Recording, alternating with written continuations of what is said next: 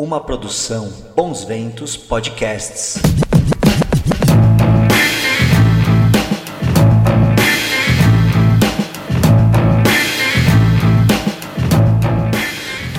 Bem-vindos à minha casa, à minha sala, como é de costume, apresentando o vinho que Paulo Underline Trondoli, que eu recomendo para vocês, como sommelier, como mercado né, de, de vinhos legais. Vocês procurem no Facebook. Hoje, o que, o que vai regar meu papo aqui é esse italiano Angelo, esse Montepulciano, italiano Angelo, tá?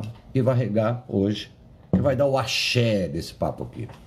Que eu vou ter com um ídolo meu, que eu vou conversar pela segunda vez, na verdade, né? Lazo Matumbi, né? Para mim, um dos maiores cantores de um dos maiores cantores, uma das maiores vozes, né? Da música brasileira de todos os tempos. Talvez muitos que, que me acompanham não, não saibam que ele é, da importância que ele é, do talento, da representação que ele tem dentro do que se chama de música baiana, que é um negócio, né? Você fala música baiana, aí vem João Gilberto, aí vem Caetano, aí vem Gilberto Gil. Então, para você ter uma importância como esse artista, né? Que vai entrar daqui a pouco aqui com a gente para conversar, para contar um pouco da sua história e do que ele vem fazendo, vai fazer. Vocês vão acompanhar. Axé, meu rei. Axé, meu irmão, tudo na paz? tudo bem? Tudo jóia. Muito obrigado por aceitar esse convite, cara, porque você sabe, eu fico, até entrevista que eu faço que eu fico até meio, meio tímido, porque eu sou, sou teu fã, tio. Pô, maravilha, maravilha. Tamo junto, cara. Com certeza. Então, Lazo, deixa, deixa eu agora, deixa eu tirar, começando esse papo aqui, e aliás, convidando todos, ó, pessoal, depois esse papo fica guardado no meu IGTV. Quem não acompanhou toda a conversa, pode depois conferir toda, né?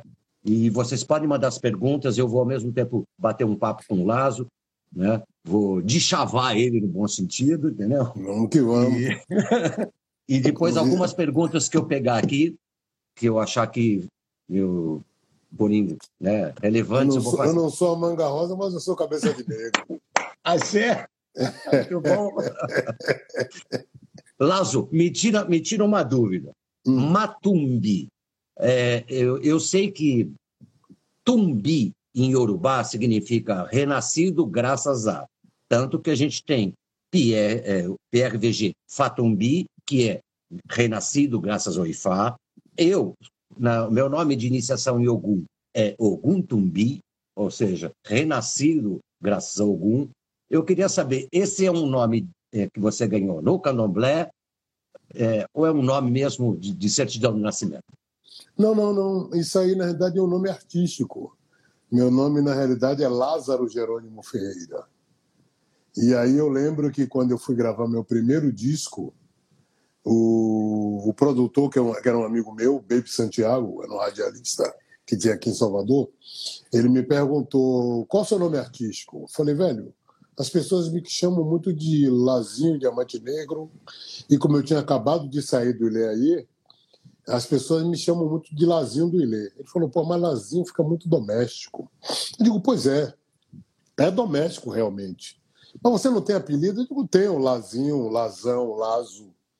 Ele falou, porra, Lazo? Lazo poderia ser. Eu digo, pô, aí, é, faz parte, é meu apelido. Ele, Lazo com dois ex. Eu falei, pô, Lazo com dois ex vira laço. Né, uma coisa meio italiana. Ele falou, não. É, Lazio. É, é, é Lazo é. mesmo. Digo, tá bom, Lazo mesmo. mas aí eu falei, pô, tudo bem, é Lazo, tá meu nome, tá tudo ok. Não, mas tem que ter um outro nome. Como naquela época, em, nos anos 80, era muito normal as pessoas descolarem um nome artístico diferente para o artista, aí ele veio com o Matumbi. Eu falei, Matumbi, o que, que é esse Matumbi? Matumbi é uma pedra sagrada da Nigéria da África. Tá vendo? Tumbi, tá vendo? Matumbi. Digo, é. certo, interessante. Aí, tá bom, Matumbi. Só como eu sou ariano, cara, logo depois que eu gravei esse disco, eu viajei aí para São Paulo e gravei com a Pointer, com o Zé Maurício Maquilini e o Moacir Machado na época. E aí eu tirei o Matumbi. Eu tirei o Matumbi porque eu não sabia exatamente a informação, o significado, o significado e me incomodava aquela coisa das pessoas me perguntarem eu ter que dizer, ah, não, porque foi o meu produtor que descolou esse nome. Isso me dava um, um nó na cabeça. Eu falei, não, tirar essa zorreta, de repente, não vou ficar vendendo esse peixe é, comprado, né, velho? Aí passou um tempo e esse nome nunca me deixou. As pessoas sempre me chamavam de Matumbi, Matumbi para lá, Matumbi para cá. Aí um belo dia eu combinei com um amigo meu para fazer uma pesquisa. E ele pesquisou e falou, velho, é o seguinte, Matumbi é uma pedra sagrada originária do rio Niger, na Nigéria. Falei, pô, interessante. Já que o cara falou, não estava mentindo. Isso comprovou. Com o passar do tempo, eu tive com. Foi uma época que rolou um negócio de numerologia aí, que estava todo mundo na vibe. Eu fui Sim, nessa vibe eu. também.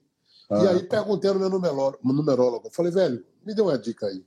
Esse nome Matumbi tem a ver realmente comigo? Ela foi olhar jogou não sei o quê, deu nove, contou, fez uma soma, falou, rapaz, pior que é. Tem a ver. é seu nome de sorte. Eu falei, puta merda, eu tô fodido, cara. Porque essa não, porra vai ser... me perseguir. Deve, tá ser ancest... deve ser ancestralidade sua. Ancestralidade. Aí olhe bem, cara. Quando foi agora, nos anos é, é, 2000 é, e pouco, por aí assim, eu fui num, num bairro chamado aqui Sauípe, que é um bairro novo, lá na linha verde, perto da praia, e encontrei uma amiga minha que tá, mora em Paris e ela estava com um senegalês. Senegalês não, um congolês. Aí ela falou, pô, Lazinho, chega aí. Eu falei, tudo bem. Falou, pô, esse, esse meu amigo aqui é congolês e ele tem uma explicação para seu nome.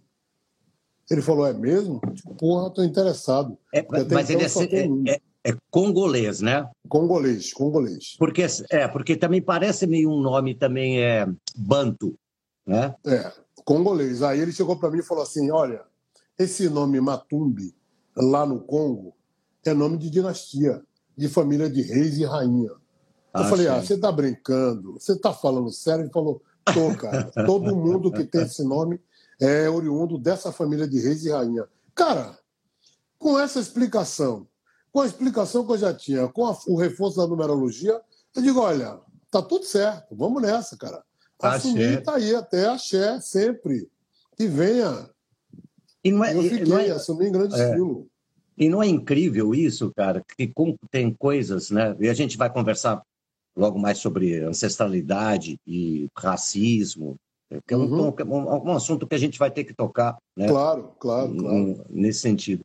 Porque, na verdade, a busca da ancestralidade, né, para vocês, afrodescendentes, né, que tiveram a sua história apagada, exatamente, regi... exatamente é algo é, de uma importância é, muito grande. Muito grande, muito grande, muito grande. A gente, de um certo modo, se conecta à nossa ancestralidade de forma espiritual, né? de forma da, na, na relação espiritual.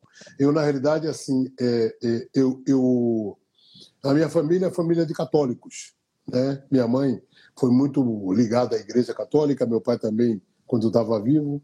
Eu sempre, eu sempre sabia da, da existência da minha religião afrodescendente, mas tinha uma coisa que, que, que talvez com a, questão do, do, do, próprio racismo e a imagem que se tinha, que era uma imagem negativa, fazia o racismo que... estrutural, né? Estrutural, estrutural. E a imagem que se tinha é que era sempre uma coisa negativa, aonde as famílias, as famílias negras, sem é, tamanho conhecimento de causa, tinha sempre uma rejeição ou uma, uma certa resistência em se entregar totalmente. Se entregava meia boca, né? metade lá, metade cá, como é mais ou menos o sincretismo religioso aqui na Bahia. É, as pessoas, até outro dia eu estava dando risada com um amigo meu, que ele repetiu isso de forma moderna, atual, aonde ele, ele falou assim para mim, Lazo, eu falei alguma coisa, ele falou, axé, amém, axé. Eu falei, amém, axé, cara, isso me lembra aquela coisa da gente lá atrás, tá tendo que se esconder por, por trás do, do, do, cristianismo para a sobrevivência. Ele disse, é, mais ou menos por aí, né? Então eu dei risada, porque era, era essa história voltando à tona. Então, assim, naquela época, os meus pais, talvez pela, pela própria imagem que se tinha, não se declarava, tanto que até os dias de hoje, o que eu reparo é que, por exemplo, do Rio de Janeiro, em outros lugares, em outros estados, as pessoas que são ligadas aos, à, à, à religião afrodescendente, elas gostam de expor suas contas, suas guias.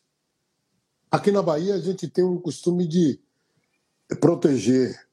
Se você tiver com a guia, alguém começa a olhar, você vê alguém suspender a camisa, se ajeitar e dizer assim, gente, por que está olhando para aqui para minha guia? Sabe? Não quero que fique olhando muito para minha guia. Então tem uma coisa meio que é, é muito, muito é, é, é de compromisso de, de, de, de, de, de, de proteção, né? dessa coisa da proteção. E eu lembro que quando eu via na minha família as pessoas dizerem assim, não, é, no candomblé é uma coisa muito séria, porque você tem que quem está dentro não sai, quem está fora não entra. Isso sempre me instigou, porque eu conheço N pessoas de dentro do candomblé, que são meus amigos e amigas, que são pessoas maravilhosas, e que isso sempre me. me essa pergunta sempre eu, eu, eu fiz. Por que as pessoas falam isso? E depois eu vim entender que as pessoas falam isso porque o fundamento do candomblé é uma coisa séria. Então, tem muita gente que se diz do, de, de dentro do candomblé, mas é meia boca.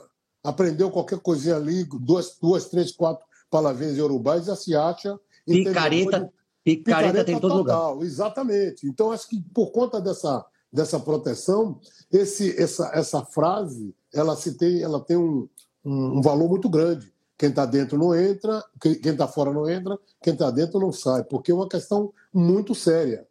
É tão séria que, que, que os meus amigos e, e, e, e é, mais velhos que são no candomblé, eu tenho o maior respeito, sem a, a, a minha frequência dentro do candomblé. Porque eu sou uma pessoa que, é, é, é como diz um, uma mãe de santo, tem pessoas que precisam né, ir, ir para dentro do terreiro para serem feitas, né, para encontrar o seu o seu anjo da guarda, o seu guia para raspar a cabeça e tudo mais. E tem outras pessoas que não precisam disso. E ela me disse: ó, você não precisa, você já veio feito de nascença. Bom, quem fez, quem deixou de fazer, não me pergunte que não me contaram. Mas eu agradeço a ancestralidade por ter me dado esse axé. E aí eu vou te dizer o seguinte, cara: essa minha ancestralidade me acompanha em todos os sentidos, em todos os momentos, porque em todas as vezes que eu vou, é, me disponho a ir numa, numa casa de santo para conversar com, com, com, com uma mãe ou com um pai ou com algum guia, com algum orientador, e, e que, que, que, que tem o jogo do Ifá ou que tem alguma entidade presente, é, o que me dizem é que, olha, você não precisa de nada. Em volta de você tem uma legião de, de prote protetores, de guias, ah, que está tudo certo. Então, a minha mãe, ela está com 90 anos agora, mas quando ela estava ah, mais lúcida, mais lúcida, ela me falou um negócio que para mim foi muito, muito é, marcante na minha vida. Ela falou que quando ela estava grávida, que foi, foi me ter, ela, eu fui eu fui aparado, né, nessa coisa de não ter nascido dentro do hospital. Eu fui aparado por uma parteira, aquela antiga é, aparadeira de, de, de, de, criança.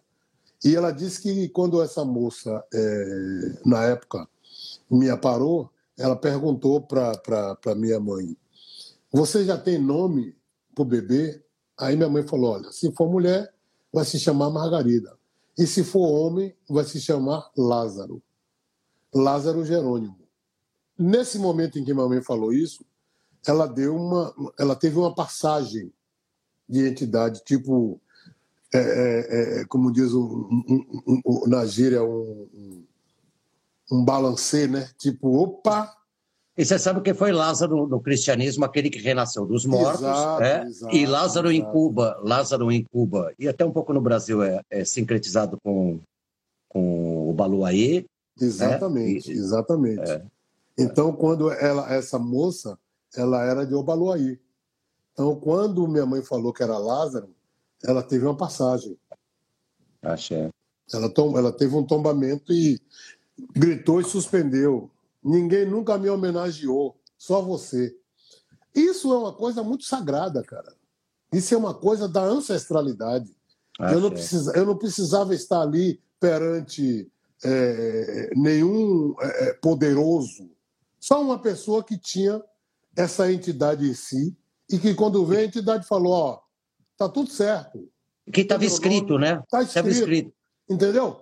Quando ela falou isso para mim, eu falei, pô, minha mãe, agora eu entendo porque é, muitas mães de santos chegam para mim e falam que eu não precisei ser feito, já vim feito de nascença. Então isso para mim é uma coisa muito séria, tem tanto que eu, se você me perguntar, qual é a sua religião? Aí eu vou dizer a você, cara, eu fui eu fui criado basicamente vendo meus pais, tias e tios indo para a igreja todo domingo.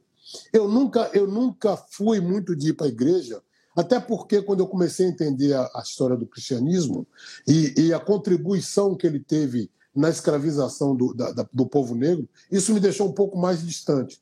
Como eu sempre entendi que a minha relação era a relação com, com, a, com a natureza, onde eu não tivesse nenhum, ninguém me dizendo como é que eu devo agir, como é que eu devo fazer, como é que eu devo me postar, sempre tendo a minha relação com a, os elementos da natureza me dando o, o, feedback, assim, lendo nas entrelinhas, ouvindo frases, ouvindo pessoas na rua falando coisas que você junta uma coisa com outra que, e monta um quebra-cabeça, você fala, ih, rapaz, olha só o que, que o nego está me falando. Então, essas coisas todas me levaram a crer que a maior forma de entender a minha religiosidade, eu sou um espiritualista. Respeito a minha religião afrodescendente, porque é a minha matriz de nascença mas assim não frequento muitos lugares. Se tiver de ir, irei. Se tiver de tomar um banho, tomarei. Se tiver de fazer algum trabalho, farei de boa, tranquilo. Mas não frequento. Tanto que eu moro. Na, hoje eu, agora eu estou aqui na casa da minha velha, que é no centro da cidade, mas eu moro em frente ao mar, que foi o lugar que eu me encontrei. Eu disse: esse lugar aqui é o meu lugar onde eu entro olho, vejo nada, vejo só o meu pai sol iluminando, me dizendo todas as dicas. Eu olho para o mar e o mar me responde uma série de coisas, porque ali tem vida. Ali me mostra que ele não está parado nunca, o tempo todo em movimento e, e dizendo: foi dessas águas daqui que trouxeram sua ancestralidade. E ah, dessas certo. águas que você tem que se banhar para se fortificar. Então, cara, tá tudo certo. Eu, como diz o, como diz o Jerônimo aqui, Dizem que nessa cidade todo mundo é de Oxum. Eu não sei se eu sou de Oxum, mas é, essa parte de Oxum me toca e eu agradeço todos os dias por, por todos os dias por estar em frente ao mar e, e, e fazer reflexões, e entender a minha vida, me acalmar no momento de desespero ou no momento de angústia. Então tá tudo certo, eu não falo nada nem peço, só agradeço. E é claro que você é, é de Oxum, é, porque olha o brilho que você tem. Né? Olha quem vê um, um, uma, um vídeo do, do, do Lázaro no palco, vê aquele brilho que é aquela coisa de Oxum. Você fala uma coisa que eu acho que você, sem querer, é, que sem querer querendo, como diria o Chaves, né? Você tem uma definição do que é a filosofia de Orixá. Orixá é expressão máxima da natureza.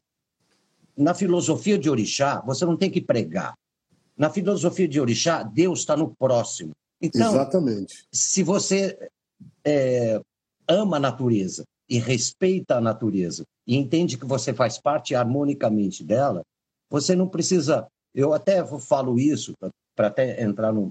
Vou levantar a bola para você cabecear. Essa coisa. Para mim, que, que infelizmente tive essa desgraça de nascer branco nessa vida, eu falo assim, né? Eu posso caminhar com essa guia aqui que é simples. Mas vários irmãos seus aí em Salvador ou no Rio de Janeiro, se, se andam nas suas comunidades com uma guia dessa, eles são capazes de ser, serem pegos por, por, pessoas que hoje se, se auto-intitulam é, traficantes de Cristo, né? que são pessoas ligadas a certas. Né? É, a gente não precisa né, polemizar, mas você sabe, né? Certos talibã, talibãs, um né? Aqui na Bahia ah. a gente não se deixa bater por isso, não.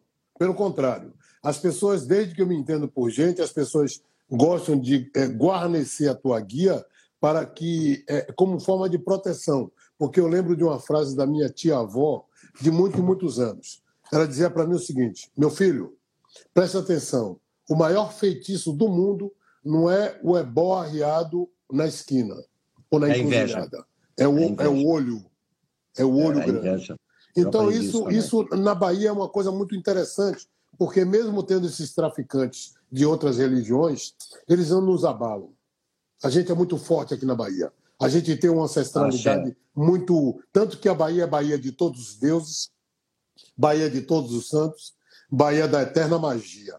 Então, assim, em cada esquina, até porque, se você observar, aqui tem várias, várias é, é, é, nações se misturando entre si. Em cada bairro Sim. tem uma nação, é, ali é Queto, ali é Angola, ali é Banto. Então, assim, tem uma, cada, uma, uma, cada uma vibração. Exatamente. Cada candomblé é um candomblé. Exatamente. Tem uma vibração em Salvador que ela é diferenciada. Fica parecendo até que eu sou bairrista em, em, em, falando isso, mas assim, eu falo por perceber isso, que é uma coisa muito séria. Por exemplo, eu, eu saí daqui de Salvador, fui morar em São Paulo.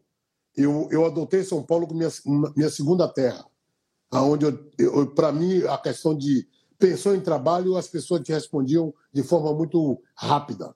Mas Salvador tem uma coisa assim muito interessante, aonde você consegue ver essa africanidade não só no seu povo, mas na espiritualidade muito presente.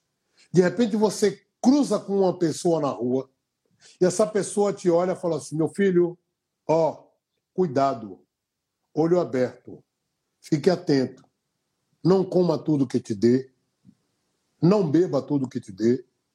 Olho aberto. Cara, isso não é gratuito, não. Não é. Isso não é gratuito, não. São a ancestralidade, sabe, misturada. Tem uma igreja aqui que leva o nome do, do o meu nome, que é a igreja de São Lázaro, que todos os devotos de Obalói e de Oxó e de Omolu frequentam. Se você precisa ver, de segunda-feira tem umas senhoras idosas, senhoras de 80, 90, cento e poucos anos, rezando, sentadas lá, abençoando com folhas, jogando a pipoca na cabeça de todo mundo e dizendo assim: vai, meu filho, você foi lá no santo na igreja, foi, rezou, agora vem aqui para te abençoar. E, e, e ainda digo, digo a você: não tem valor financeiro. Você deixa o que você tiver de deixar, se quiser deixar. Isso é uma coisa riquíssima, cara. Riquíssima, riquíssima. Eu, eu, um tempo atrás, teve uma euforia aqui na Bahia de alguns artistas começarem a cantar músicas que estavam ligadas ao candomblé. E, claro, né, isso, de um certo modo, isso vai acontecer em todas as religiões, mas aqui na Bahia tem uma, tem uma coisa, também tem uma tentativa de, de, de aparecer com, com as histórias do candomblé. Tem outras pessoas que têm cacife para isso, são, são é, é, é, de um certo modo, licenciadas pelos seus orixás para isso. Eu, na realidade, como não tenho essa licença oficial, me, me, me coloco no, no lugar de, de, de servo e de, de, de, de, eterno, eterno obediente. Eu me lembro que eu me lembro que eu falei uma vez para um amigo meu, falei, cara, eu vejo que as pessoas de vez, em quando, canta algumas músicas do candomblé. E eu, particularmente, acho que a nossa religião, o que sempre preservou a nossa religião, foi exatamente esse cuidado que a ancestralidade teve em manter no sigilo, de não ser uma coisa é, popularizada no sentido de levar para as bocas de alfalante, para as bocas de rádio. Não é isso. Isso é uma coisa muito séria. Ele deu risada, a risadinha dele, eu entendi tudo. E aí eu falei assim: eu vou te fazer uma pergunta. Tinha uma música que um amigo meu me ensinou na época que eu estava no Ileaie e que eu cantava muito depois que eu saí do Ileaie em algumas comemorações que eu ia fazer, tipo é, é, é, é inauguração de alguma coisa, ele me chamava para cantar a capela. Antes de cantar qualquer coisa, eu cantava essa música. E aí eu falei para ele assim: rapaz, eu gostaria de saber se eu posso cantar essa música. Porque eu preciso ter permissão. Aí tinha uma mãe de santo que é falecida, ela, ela tem pouco tempo de falecida, que é uma senhora que todos nós respeitávamos e continuamos respeitando, mesmo depois da passagem, chamada Macota Valdina, que era uma pessoa super inteligente, assim, era ativista, era, era, era, era, era um ativista tanto dentro da, da religião como de, fora da religião como, como membro do ativismo com relação à questão negra. E ela era uma pessoa muito séria e não tinha papas na língua. Ela chegava e dizia a verdade. Aí eu lembro que eu sentei do lado dela e falei: minha mãe, é, eu estou falando aqui com meu amigo sobre isso, isso, isso, isso, isso. E ela, eu estou perguntando a ele sobre se eu posso cantar certo tipo de música assim, assim, assim, assim, assado. Ela olhou fundo nos meus olhos e falou assim: pergunta aqui esse rapaz, que era um outro amigo meu, músico, mas que era um cara super entendido dentro do candomblé. Ele falou assim: qual é a música, Lazo? Aí eu cheguei no ouvido dele e comecei a cantar. Ele não me disse não. Ele só me disse o seguinte: existem coisas no fundamento que só são permitidos cantar no momento que o fundamento permite. Eu disse a ele: já está dada a resposta, está tudo certo. A partir de hoje eu não canto mais. Ou seja, esse meu entendimento e o respeito foi tão grande, tão profundo, que eu sabia que isso, de um certo modo, e olha que outras pessoas diziam que nada, cante. Eu digo: não, não é assim que funciona. Mas não é assim que funciona, cara. As coisas têm que funcionar a partir do respeito, da gratidão, da, da, reverência que você tem. E a reverência que eu tenho da minha ancestralidade é tão grande que eu não me, não me ouso a cantar se eu não seja autorizado. E eu nunca cantei, pelo contrário, e vou te dizer um negócio: todas as mães de santo que eu conheço e que não conheço, sempre, sempre me tratam com muito carinho, com muito dengo, com muita, muito é, é, é, cuidado. Uma vez até teve uma mãe de santo que me colocou antes de um, de um show no colo dela, deitou a minha cabeça e começou a falar em Urubá tantas palavras que, cara, a minha reação foi só chorar. Eu comecei a chorar e falei para ela assim: minha mãe, de cara eu vou te agradecer por tudo que você está me dizendo. E eu gostaria de dizer que tantos dos meus amigos músicos gostariam tanto de ouvir essas suas palavras antes de começar um show, que ela falou assim: olhe bem, o que eu estou falando aqui para você é muito profundo. Mas não pense também que todo mundo tem o direito de ouvir o que você está ouvindo. Não falar o quê, cara? Falar nada, bicho. Eu vou ficar calado. Agradeci a ela. E foi numa onda muito interessante, porque foi num um show que eu fui fazer em Cachoeira. Olha que história. Nossa, Cachoeira em, em Oh, nossa, lá o bicho entendeu? pega, hein? É. Exatamente onde começou toda a história do Brasil. E na festa de Nossa Senhora da Boa Morte, aonde Sim, existe ancestralidade. Exatamente. Olha só o que ela me disse. Isso do, sentado no fundo da igreja da Nossa Senhora da Boa Morte. Quando eu vi aquele cenário todo, tudo aquilo acontecendo, cara, eu não sabia falar, não sei chorar, cara. eu falei, rapaz, que negócio louco, que negócio que louco. Demais, não, negócio louco. Tem umas coisas assim inexplicáveis, que você olha e fala assim, bom, porque e essa mãe de santo, ela também faz parte da Irmandade da Boa Morte. Então, naquele momento. E olha Uma coisa muito séria, né? Muito que tem a ver com, Guele, com Gueledé, né? Sabe o que é Gueledé, né? O que, que é o Gueledé? A ancestralidade feminina. Ah, certo. Você vê que eu sou, sou, sou meio leigo em, em certos oh, desculpa, detalhes. Desculpa eu falei essa palavra, de não, repente. Não, certo. mas é, é Egungun, Gueredé, os ancestrais, a, a, boa morte é ligado às máscaras e, e a ancestralidade feminina. São as senhoras, né? É, olha, é uma olha... confraria que nasceu católica, né? Católica pelo sincretismo, né? Exatamente. É, isso, e, é. E olha o que aconteceu. Quando eu acabei de chorar, antes do show, estava tudo lindo, estava tudo maravilhoso. Começou o show, ela falou assim: meu filho, eu não vou me demorar muito, não.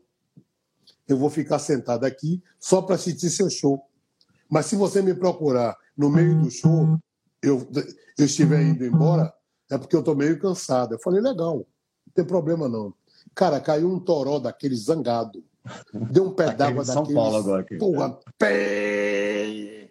Aí paramos o show no meio e eu cheguei lá na, no mesmo lugar onde nós estávamos sentados antes do show, que ela estava me acarinhando. Cheguei para ela e falei assim: Poxa, minha mãe, tô triste. Ela, por quê? Pô, logo no dia que eu vou fazer o primeiro show aqui em Cachoeira, no dia da festa da Boa Morte, a senhora aqui tudo chove. Você sabe que ela me disse? Com autoridade de mãe. E do, dos dois sentidos, de mãe materna e de mãe, de autoridade ancestral. de mãe ancestral. Mãe ancestral. Falou assim para mim: cale sua boca, você está sendo batizado. Cara, eu fiz um silêncio. As meninas que estavam ao meu lado começaram a rir. Falou assim, viu? Você podia ter ficado calado. Eu falei, pô, eu tinha que receber essa dura. Cale sua boca, você está sendo batizado. Olha, olha a, a, a conjuntura de tudo isso que ela está falando, falando em Yorubá para mim, sabe? É, dizendo é que coisas... as mães, as, as mães africanas elas são muito bravas. Não é brava no sentido, elas são muito. Ela, é, uma, é um matriarcado. É, a sabedoria. é né? matriarcado. A sabedoria é tão grande que, se de repente, quando você vai ver, é uma coisa tão chique, chocante, que quando ela falou isso, eu falei: rapaz, eu tenho que agradecer a Deus.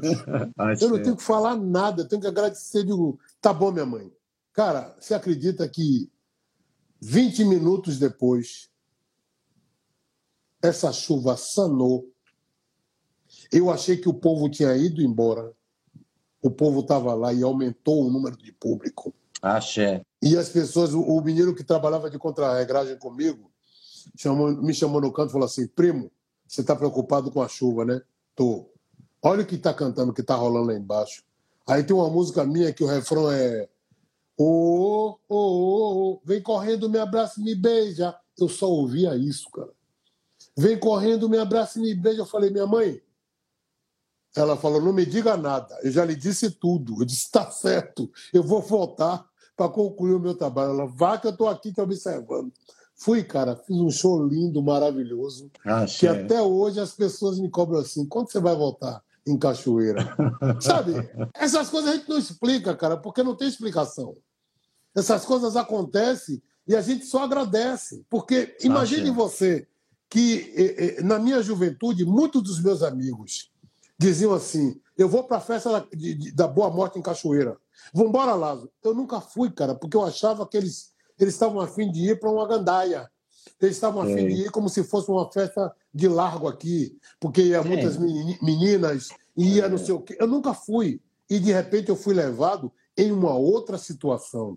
Uma situação que, para mim, foi muito mais confortável, porque eu senti que foi uma, uma situação, digamos assim, é, onde a minha religiosidade dizia assim: vem cá, vem, vem aqui. E olha que foi na festa da Boa Morte e tinha junto na festa a África, que era a festa do livro. Então, assim, Sim. tudo certo, tudo, sabe, tudo convertendo para uma coisa só. Cara, eu sou um abençoado, velho. Eu vou te dizer. Axé. Mas, mas é óbvio que você é, cara. É óbvio que você é. E, e isso é incrível, porque, na verdade, eu vou até falar uma coisa que um amigo meu da religião falou para mim que é legal. Ele falou assim: a nossa religião. É... A gente não gosta de usar muito religião. A nossa religiosidade, como você isso. usou agora, ela, ela não incha como outras religiões, ela aumenta. Né? Eu queria, eu, eu queria aproveitar uma coisa, e, nossa, que demais o que você falou, só para levantar a bola para você cabecear agora. Porque é o seguinte, você falou sobre a Bahia, que é chamada de Roma Negra, né? Uhum, pelas uhum. divindades que tem, não só uhum. pelas divindades como Roma tinha, mas porque é, ainda é a cidade é, que tem mais afrodescendentes, mais negros fora da África certo? Exato, mas, exato. Mas, ao mesmo tempo, eu queria, que eu queria que você falasse sobre também o racismo que existe aí, a violência racial que tem aí, porque eu concordo com, com, com algumas teses, não é tese, isso é fato, né? Porque toda a riqueza, todas as grandes riquezas da Bahia, ou seja, todas as grandes elites da Bahia são descendentes, são fruto é, da, da exploração dos sequestrados da África.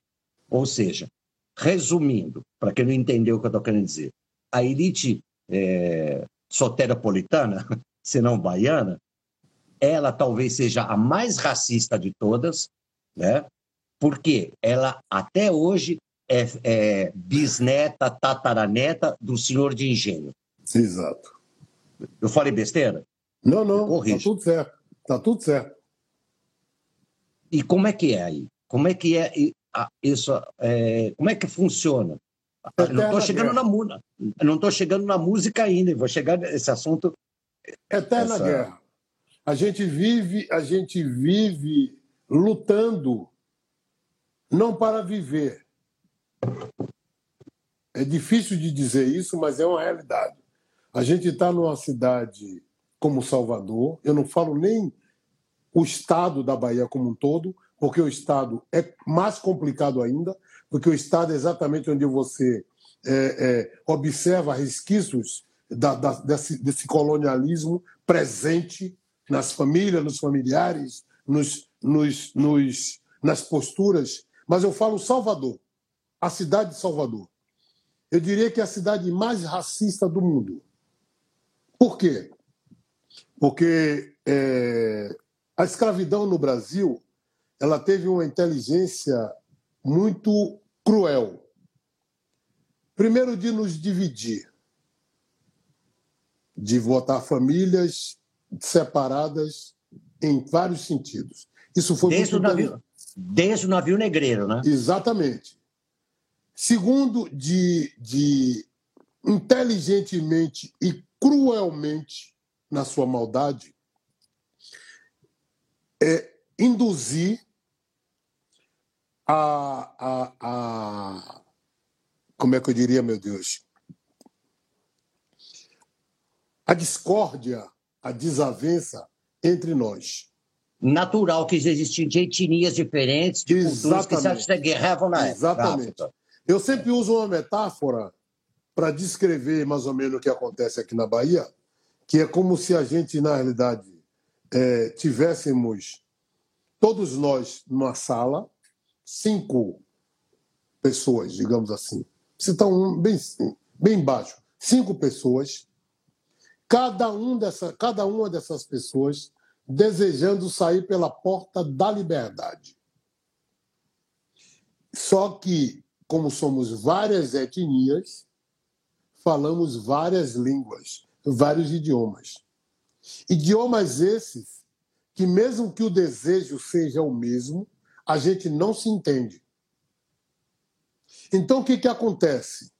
Ao invés de nós nos cruzarmos para fortalecer o nosso desejo, a gente absorve a teoria do embranquecimento na, na tentativa da sobrevivência e brigamos entre a gente para sair na tal porta da liberdade. Eu costumo dizer que nós já vencemos bastante mas a, a escravidão mental, tanto do oprimido como do opressor, ainda é muito forte. Eu digo a você que hoje eu tenho que lidar com uma escravidão mental cruel do opressor, que não quer perder privilégios e acha que tem que manter a relação dele de exclusivismo de cima para baixo o tempo todo, sem igualizar. E tenho que brigar com os meus para que esses meus entendam que nós somos lindos, fortes, maravilhosos e que se a gente voltar à nossa ancestralidade africana, que morreram exatamente para dizer que nós estamos aqui sofrendo para reconstruir uma nação. Achei. Isso é muito sério. Porque como a escravidão mental ela foi muito dura durante anos e anos e anos, isso para você reverter essa escravidão mental e a começar a adquirir a consciência da cidadania, tanto que eu falo uma coisa que é muito séria. Para nós que pregamos aqui, somos ativistas e que pregamos a questão mais mais forte do, do, do da consciência negra, ela passa exatamente pela consciência cidadã, aonde você acorda, se olha no espelho e se pergunta: quem sou eu, de onde eu venho? Quando você se pergunta quem sou eu, de onde eu venho, naturalmente você é obrigado a olhar para trás para saber quem são, quem são os seus, quem, são sua, quem é a sua ancestralidade. Quando você vê a sua ancestralidade, que muitos deles é, derramaram sangues e sangues e sangues e sangues para a sua existência, você se olha perguntando quem sou eu ali naquele momento. Nossa ancestralidade morreu, quem sou eu aqui e agora? Quando você faz essa junção de quem foi, quem sou eu lá atrás e quem sou eu agora, com certeza no exercício de consciência você começa a mudar para dizer quem eu quero ser lá na frente. Axé. E é exatamente isso que a gente prega o tempo todo. O que, eu, o que eu sou, o que eu não sou, o que eu deveria ser. Exatamente. E melhor ainda, quem eu quero ser lá na frente. Porque quem deveria está no participo passado, mas quem eu quero ser está no presente e você pode mudar. Independente das travas, independente das portas fechadas, das grades que existem, não tem essa. Vamos acreditar que nós somos capazes e nós podemos. Você, você que... sabe que teve uma, você sabe que teve uma coisa? Eu, eu, um amigo meu desceu no aeroporto de Porto Seguro Hum. Só vou levantar a bola para você cabecear, que você tem jeito meu, ou de zagueiro ou de centroavante, né? Não é alto, né? Tem um amigo meu, que é o, eu vou até falar o nome dele, que é o Cláudio Manuel do Cacete Planeta, sabe? Sim. Que a gente, a gente eu, eu tenho casa lá no sul da Bahia, né? E a gente é vizinho. É, e ele, aí você descia no, no, aeroporto de Porto Seguro e tinha uma barraca de, de acarajé, uma barraca de acarajé. Aí um dia a gente desceu lá e aquela barraca de acarajé mudou e falou assim: acarajé de Cristo. Olha só. Aí disse que ele chegou lá, ele me contou isso, ele falou assim. Aí ele pegou no mesmo acarajé que você desce, pô, acarajé é tudo de bom, né, cara? Viu? Aí, ele comeu, aí a mulher chegou e falou assim, perguntou, gostou do acarajé de Cristo? Aí ele falou assim, não gostei no eu gostava mais do acarajé do diabo, cara. Pois Porque é. daqui a pouco eu quero conversar com você sobre, sobre a demonização, né? Isso que você está falando. E ao mesmo tempo era uma senhora, é, uma senhora afrodescendente. É, que obviamente não era cristã, é, porque até o cristianismo né, teve essa coisa, né? Ó, pode falar mal do cristianismo, mas o cristianismo é assim, assim saía lá da missa, ia conversar com o preto velho, acende vela. Não, e tinha, história... tinha um sincretismo. Mas hoje tem uma demonização nesses talibãs neopet... neopentecostais, né? Exatamente. É. Mas é porque a história. Se a gente for voltar à, à história, a gente vai ver que a África foi onde colocou o primeiro ser na face da Terra. Sim, sim. Na Etiópia. Exatamente. Homo sapiens. É. De lá para cá, só a negação até da própria identidade real do Cristo. Sim, que era mouro, era moreno. Você entendeu? Aí começa. Claro.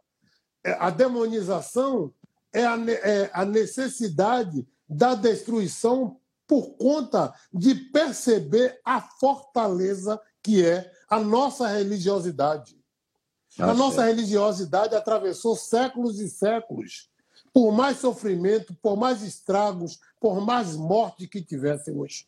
Estamos aí, firme, firme e forte. E é a nossa, é a nossa é, é, seta de direção que nos guia. Porque não existe nenhum cidadão que acredite na sua religiosidade afrodescendente que tenha medo. Pelo contrário, até quando eles dizem que Exu é o diabo, a gente dá risada porque Exu é o nosso orixá de ponta, de abertura, de decidir os caminhos. Então eles estão perdidos, porque na realidade isso tudo é inveja. Sim, é elegível. O que, é isso, elegível? Exato, né? Porque Exato, é inveja. Egito Antigo, que os filmes mostram o Egito branco com o Charlton Heston, Ora isso, Egito, berço da, da maior da, da, primeira grande civilização que teve. E dizem, sabe que o culto dizem, estudiosos dizem, Laço, que o culto de Fá veio do Egito negro, né? O primeiro grande império que teve. Agora, eles destroem isso colocando. É, isso está agora em pauta em Hollywood pra caramba, né? Aí botam Charleston Heston, né? Fazendo Moisés. Cristo não era branco, entendeu? Né? E, e, a África tem todas essas divisões, mas a, qualquer, o, o oráculo de Fá, é, o, a, o Homo sapiens na Etiópia, Egito, né? eles têm que apagar tudo isso. Eles têm que provar que o homem de Neandertal, que é, o homem de Neandertal é europeu, né? Uhum, uhum. Não é? Eles tentam o tempo todo apagar. O tempo todo eles tentam apagar. Mas o pior é que se você observar, eles não conseguem. Consegue. Eles não Porque conseguem. São 4, 5 mil anos de cultura de orixá, sabia disso? Imagina. São... Imagina que eles ficam, é, com todo respeito ao cristianismo, mas cultuando imagens. E, e, e, e na religião afro, afrodescendente, o culto é a natureza. Axé. O culto é a natureza. Sabe? Não tem para onde correr. O culto é a natureza. Você olha para uma, uma floresta e, e olha que, se, se você observar, como tem a similaridade com o povo indígena. Sim. Sabe, foi, o grande par... que foi o grande parceiro dos escravos sequestrados, né? Exatamente. Onde diz assim, não, tudo isso aqui foi colocado para a gente conviver e dividir. Por isso que existe o provérbio Ubuntu. Por isso que existe, porque não é eu só, é eu por todos e todos por mim. Não existe um só, existe um todo. Quando você pensa no um, o candomblé é isso. Eu nunca vi. Outro dia eu fiz um questionamento a uma amiga minha, e essa amiga minha deu risada e falou assim: Pois é, Lázaro, a gente não tem nem como ter resposta, porque, como o candomblé, a, a, a, a nossa religiosidade ela foi feita para servir e ajudar, ela não tem distinção. Porque eu, no momento desse de, de angústia e de raiva, eu falei assim: por que, que o candomblé tem que abraçar esses racistas que nos prejudicam? Não tem distinção. Na hora de ajudar e abrir os braços, venha quem vier, racista ou não, venha. A gente está aqui para lhe ajudar e te salvar. Gostaríamos eu, claro. Quantos, quantos políticos baianos não passaram Nossa, no Gantuá? Quase Quantos? Quase, quase todos. É, é, os que não passaram, todos. os que não passaram não venceram a eleição, né, tio? Exatamente, exatamente. Ainda tem uma história de, de estarem presentes, além de estarem presentes, derramarem monte, um monte, como quem diz assim, eu ajudo para você, para ser ajudado, me ajude que eu lhe ajudo. Isso é muito louco, cara. Não, Isso e é até eu acho sério. que e até se você olhar nesse passado, até romântico, né? Se vê hoje, né? O que, que acontece com esse Estado que deveria ser laico e não é, né? né? Esse Estado que derrama milhões, para não dizer bilhões, entendeu? Para uma cultura de racismo, de intolerância de, de toda espécie, né? Ah, isso é romântico, né? O cara lá, o, o ACM, opa, falei, ia lá fazer seu ebozinho, consultar claro. uma menininha. Claro. Isso é bonito. Ele é cristão, ele vai lá, na, vai lá no, no, no na igreja católica também, lavar o é seu porque se você observar, se você observar, o racismo ele é muito inteligente. O racismo, ele, ele priva, ou ele, ele, ele, ele, ele luta pela manutenção do privilégio. Ele não quer perder privilégio. Tudo Elite escravagista. Exatamente. Esse é um dos problemas do Brasil. Elite Exatamente. escravagista, preguiçosa, que viveu às custas do, esforço do, do outro. Exatamente. Exato. Isso é uma coisa para tirar da mentalidade é, da elite brasileira, porque eu não fico também.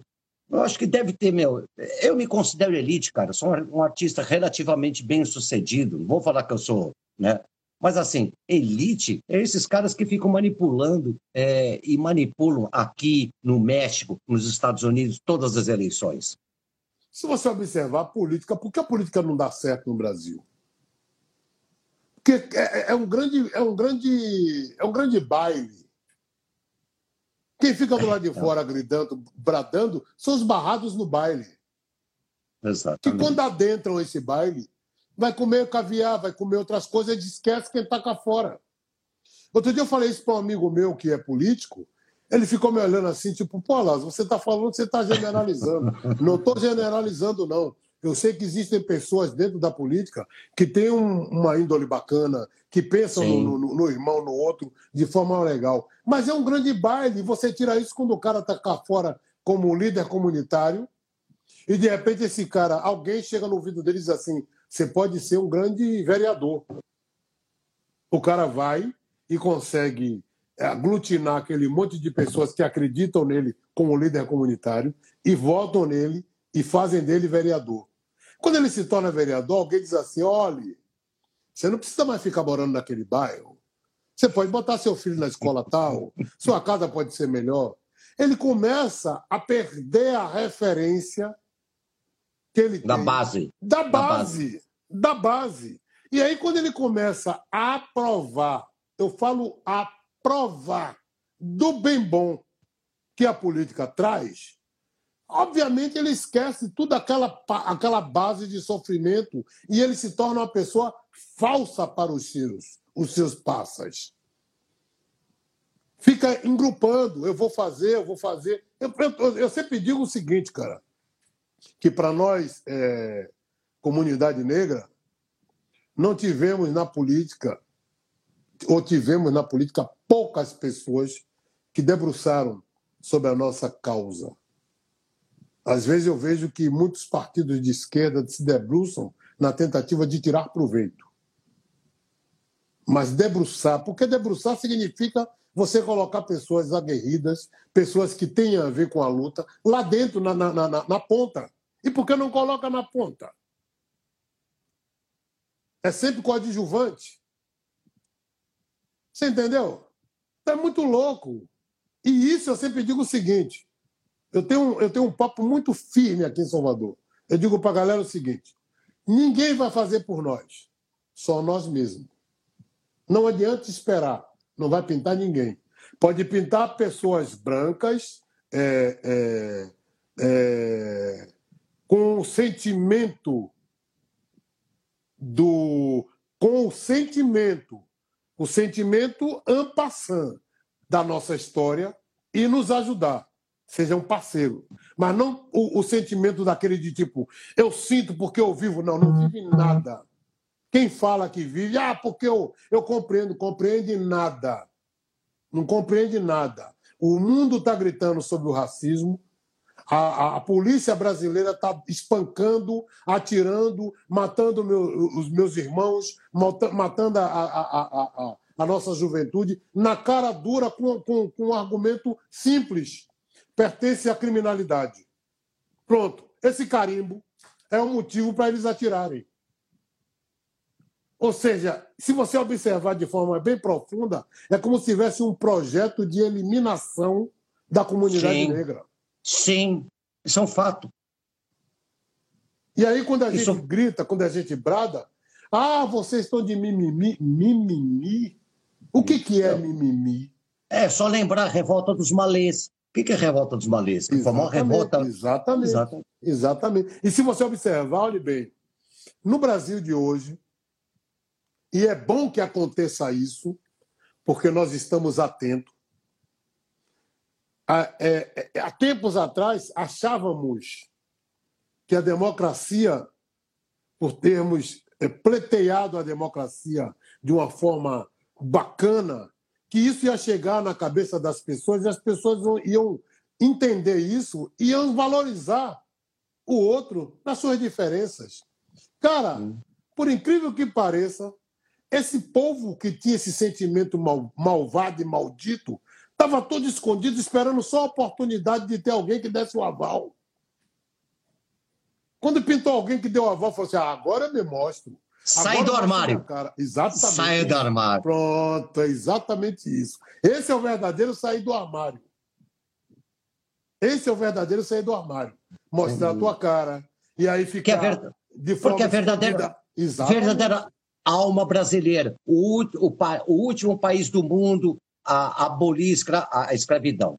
E mesmo assim ainda fez, para inglês ver, fez muito tempo para inglês ver nos navios, etc. É a alma, esse é o grande problema do Brasil, cara. Essa, essa alma, é, até pessoas que nem imaginam que tem, até pessoas pobres também. Não é só a elite. né, é, essa, claro. essa cultura, do, essa cultura claro. do deixa eu tirar uma vantagem, deixa eu explorar o outro. Isso é. Exatamente. Isso é claro. Isso é uma coisa muito. Ainda vou te dizer, ainda vou dizer melhor. É, as pessoas no Brasil elas tentam confundir que, que o problema no Brasil é social. Não! O problema no Brasil é racial para depois ser social. O que foi colocado no ostracismo, o que foi colocado nas ruas, não foram os brancos, não, foram os negros. Que, obviamente, logo a, a, a elite tratou de fazer leis. Leis de vagabundagem, lei de vadiagem, lei do ventre livre, é uma série de leis que vieram exatamente para nos. Um absurdo isso, né? É muito louco. É, o que é, é, no Brasil foi cadeias é, quase, e cadeias penitenciárias. É quase como, como se fossem liminares. Ó, a Inglaterra proibiu a escravidão no mundo. Não, a gente tem como uma liminar que fala assim: olha, Exatamente. só quem nasceu, olha, só quem está velhinho. Exatamente. Só, só... É? Ó, eu, eu, eu, outro dia eu estava eu tava numa... Eu estou rindo para não chorar, né, tio? Não, outro dia eu estava numa, numa, num bate-papo na, numa universidade aqui na faculdade dessas da vida, que tinha bastante professores e alunos negros. E eu falei o seguinte: vamos observar, até porque tinha um monte de, de, de alunos, é, estudantes de direito. Eu digo, vamos, vamos observar um detalhe. As leis foram feitas para atingir a gente. Porque se você observar, o pobre, quando ele é acusado de alguma coisa, ele tem que correr loucamente, sem condições, para provar que ele não é culpado. Enquanto a lei, o tempo todo, está dizendo você é culpado, você é culpado, e muitas das vezes ele não consegue nem provar e é preso, acaba suas, seus dias de vida dentro de uma penitenciária, porque não conseguiu provar que não era culpado. Com relação à elite, a lei funciona de uma outra forma. A lei é que corre atrás para provar que o cidadão é culpado. Até então, ele entra com várias liminares, com isso, com aquilo, e diz assim: não, eu não. Aliás, é muito engraçado quando você vê os crimes de colarinho branco no Brasil. O discurso é tipo: eu não, não, eu não tenho nada a ver com isso, eu desconheço seja, isso. Ou seja, ou seja, para branco assim, na dúvida, você é inocente. Claro. Pro, pro, pro o pardo, o negro, qualquer coisa que define assim, na dúvida você é culpado. Não, você não tem dúvida, não tem dúvida, ah, não você tem é dúvida, culpado. Não tem dúvida. Eu fui uma vez participar de um, de um evento aqui em Salvador, na cúpula da, da, polícia, da Polícia Civil, e eu fui convidado para cantar um, para cantar um, um poema. E eu cheguei lá e falei assim: eu gostaria de fazer um pedido, eu gostaria de deixar um pedido para vocês, porque eu nunca entrei numa delegacia e eu estou sendo convidado para estar tá fazendo tá participando de uma festa da cúpula da Polícia Civil. Aí ficaram me olhando assim, assustados. Eu falei, pois é, eu queria deixar um pedido aqui para vocês, mas é um pedido de coração, de um cidadão, não é nem de um artista, mas de um cidadão. Eu gostaria que vocês acabassem de uma vez por todas, limassem, abominassem de uma vez por todas a ideia de que a criminalidade tem cor. Isso foi, foi onde? Foi em Salvador? Salvador. Eu fui convidado por uma amiga minha delegada para cantar uma música, para cantar um poema. Não, eu entendi, eu entendi tudo. E eu, eu falei, entendeu o contexto. Então as pessoas ficaram me olhando. E aí? E aí? Claro, o, o, o, o grande chefe, o, superintendente, falou: não, Lázaro, nós estamos atentos. Mas atento só não adianta. Porque a contradição da contradição. Os policiais que prendem negros também são negros. E isso que eu ia perguntar para você.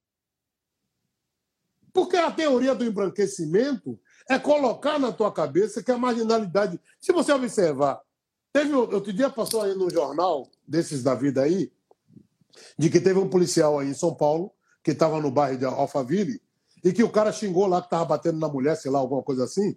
Sim, xingou, sim. Fez um Horroroso. Ah. e o cara não teve a coragem de adentrar.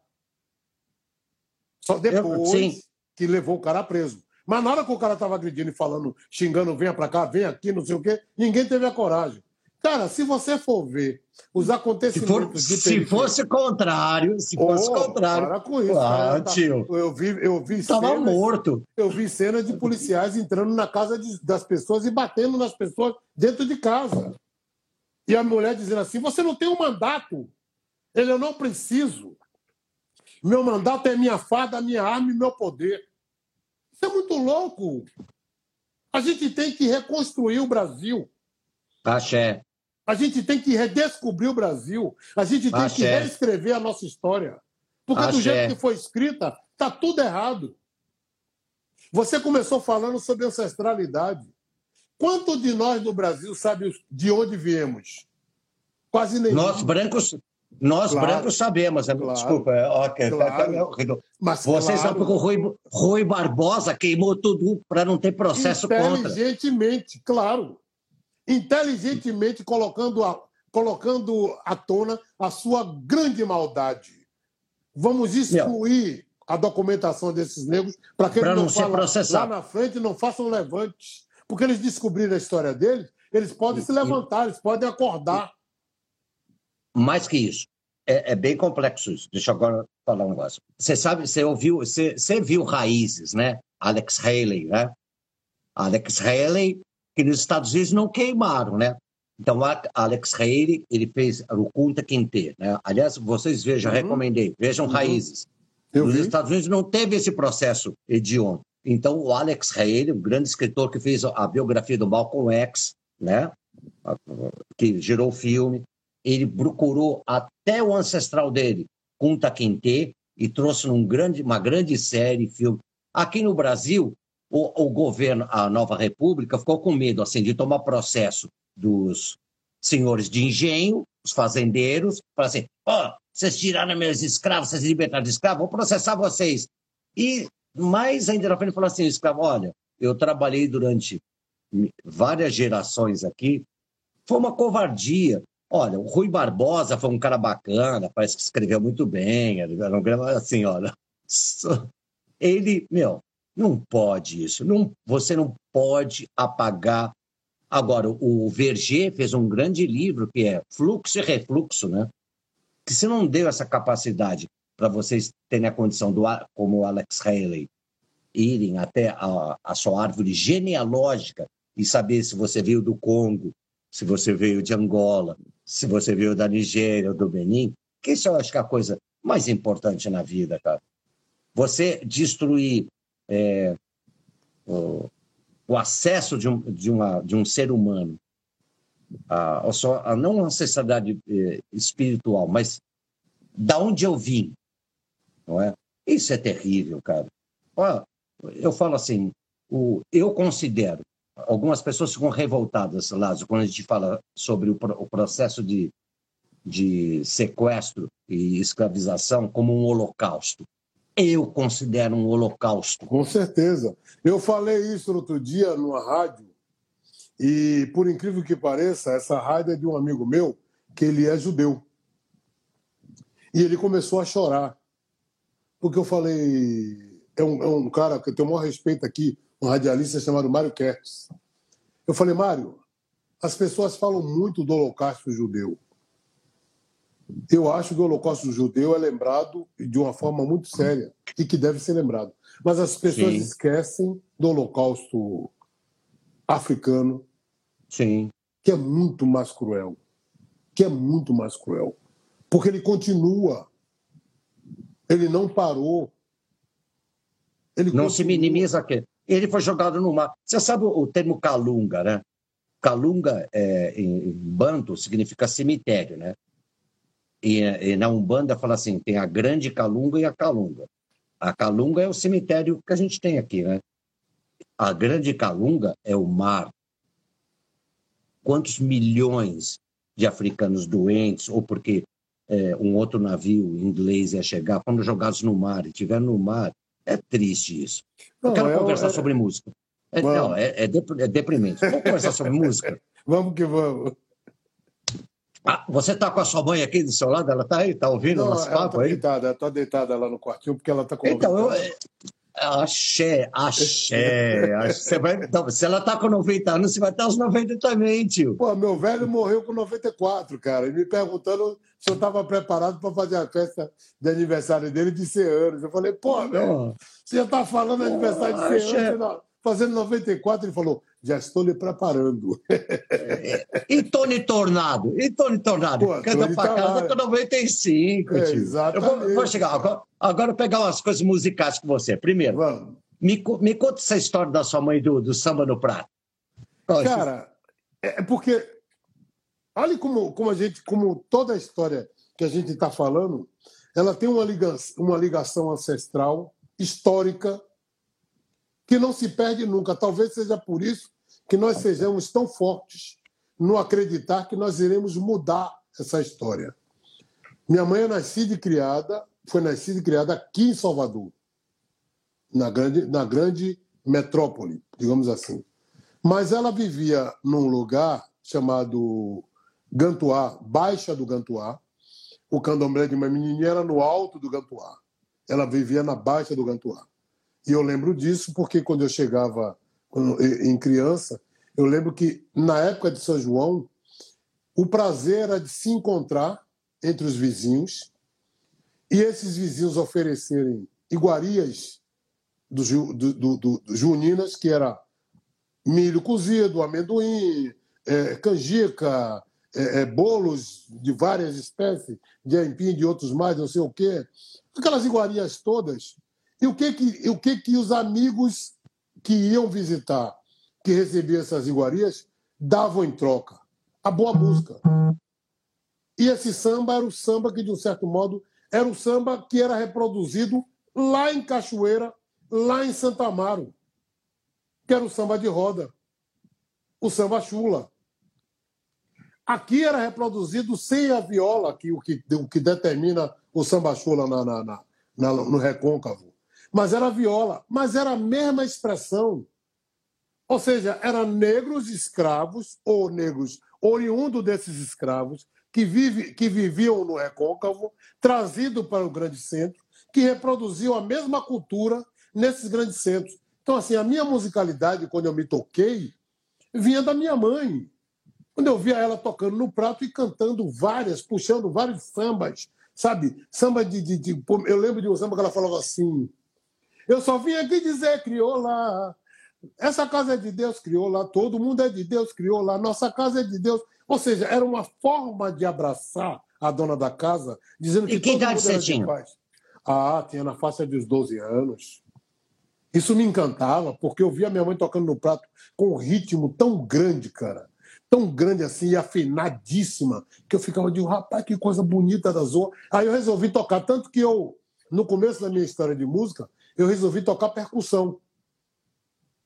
Porque foi uma coisa que me levou a descobrir não só essa, essa, esse, esse é necessidade de descoberta dos instrumentos de percussão, mas também aos instrumentos que, que me era acessível. Sim. Não eram outros instrumentos, tipo piano. Armou piano, violão. Não, não, não, não, Mas assim, mas você sabe que para um cantor a única coisa que me derruba, você sabe, é o ritmo, né?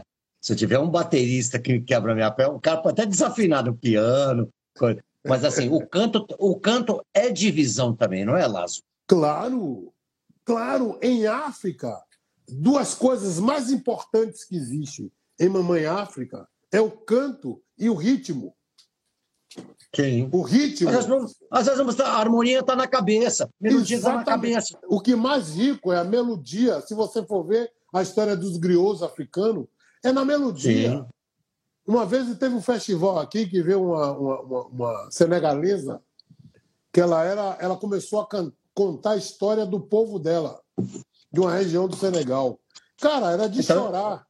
Por é, mais que você não entendesse você. É. isso, é. era uma coisa de chorar, porque ela tocava cora e ela cantava aquele negócio. A, vo a voz dela era tão penetrante e a Cora não fazia muita coisa.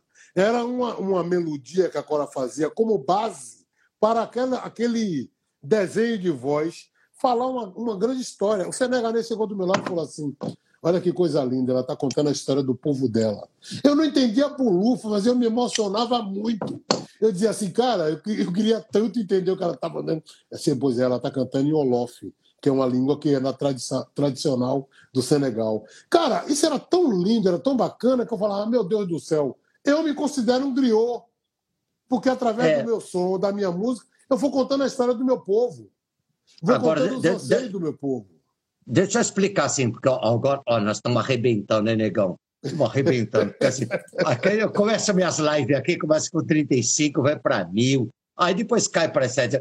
Nós estamos mantendo os mil, nós tipo, somos tipo o Flamengo, que está jogando nossa, agora. Mantendo, é, deixa eu explicar. Griot, gente, é uma coisa. É, é, é, griote, tá? Escreve griote. É assim, é cultura, é memória oral né? É do Senegal e também lá do é, Gana, Gana também. É, é, a cultura oral, né? Porque a, religi a religião e a cultura africana era toda, é, não tem livro. Agora estão escrevendo. Verger começou a escrever livro. Meu babá aqui ele escreve livro. Então é aquele que transporta a palavra. É, é tipo como se fosse babalaô, né? Aquele que tem o conhecimento, aquelas coisas que não vão existir mais dessa magia fraca que a gente está usando, agora, que é a internet, né? Você, você é um griot, cara. Tudo, Pô, todas essas histórias eu... que você está contando agora, isso é coisa de griot. O meu aprendizado vendo as mães de santos aqui, as, os babás, sentado no candomblé, na sua poltrona, explicando tudo. E não está nos livros. Existem vários escritores que escrevem vários, né? mas isso era contato, você ó, senta aí. E era bem tipo na obediência. Senta aí. Sentava. Ó, oh, a história é essa, essa, essa. Cara, isso, isso para mim é uma riqueza tão grande é. que aí eu digo a você o seguinte: por isso que eu sou um cara que eu sou otimista com todo esse nosso sofrimento. Axé. Eu sempre digo o seguinte: eu, aliás, um amigo meu, contrabaixista e historiador Fabrício Daifá. Ele é um cara que eu tenho o maior respeito, que ele é um músico daqueles de, de, de primeiríssima linha. Ele tem um grupo que ele faz releitura do Afrobeat e ele é historiador. Ele me disse um negócio uma vez que ele me fez chorar, fazendo um show em São Paulo, no Sesc Pinheiro. Eu estava na coxinha ele falou assim: Olha, existem pessoas que escolhem a música, porque a música é uma coisa legal, é uma coisa bacana, vale a pena. Existem outras pessoas que a música escolhe. Esse cara que eu vou trazer, além de ter sido escolhido pela música, todos os orixás abençoaram e a ancestralidade, sabe, anda junto com ele. Por isso que a música é a ligação com o canal direto com a ancestralidade. E aí, quando ele me chamou, eu falei assim, cara, você está me dizendo um negócio que é o que eu sinto. Eu sempre digo para meus amigos, sem demagogia nenhuma, que o meu projeto artístico é missão. Achei. Eu, tô, eu vou fazer 40 anos de música em 2021. Eu também. Eu... Você, quantos, quantos anos você tem? Eu tô com 63. Poxa, eu tô com 58. Mas eu tô com 63. Pô, você começou menino, hein? É, mas não fui menudo. Eu comecei com 20 é, anos fazendo música. Quando eu comecei a mexer mesmo profissionalmente, estava com 20 anos. E, Mas cara, nós, nós, somos contemporâneos. Com certeza, com certeza. E, cara, eu vou te dizer um negócio. Eu nunca tive vida fácil, eu não consegui me enriquecer com música. Achei. Pelo contrário. A música que eu, é, eu, eu vivo... filho, Isso é coisa, filho de Ogum, cara. Ogum tá, é. Porque pois assim, é. em Ogum você tem que trabalhar até o resto da, até o último momento da vida, cara. Exatamente, desculpa, é o que eu faço. Desculpa ter te interrompido. Nada, é o que eu faço. É isso mesmo, cara. É isso mesmo. E não reclamo. Eu, eu, eu, eu, eu, eu vivo na música para sobreviver. Cada, cada leão que eu mato era pra, é para pagar as periquitas. Axé. É muito lindo isso.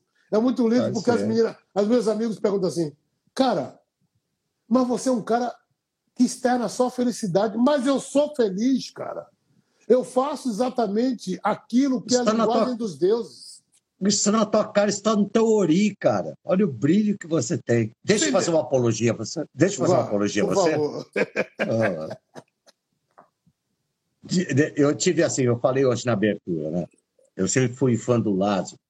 É, porque quando entrevistavam o Lázaro, falavam assim, é que você gosta de rock, é. Aqueles papinhos, né? Aí pouca gente nessa entrevista fala assim, o que, que você gosta da música popular brasileira? Você fala, Lázaro. Pô, legal, legal. Mas, mas é, você sabe, já, já saiu nos jornais. Né? Claro, é mas, é, mas é que porque... geralmente não me perguntam o que eu gosto de MPB. Pergunto que eu gosto de rock, né?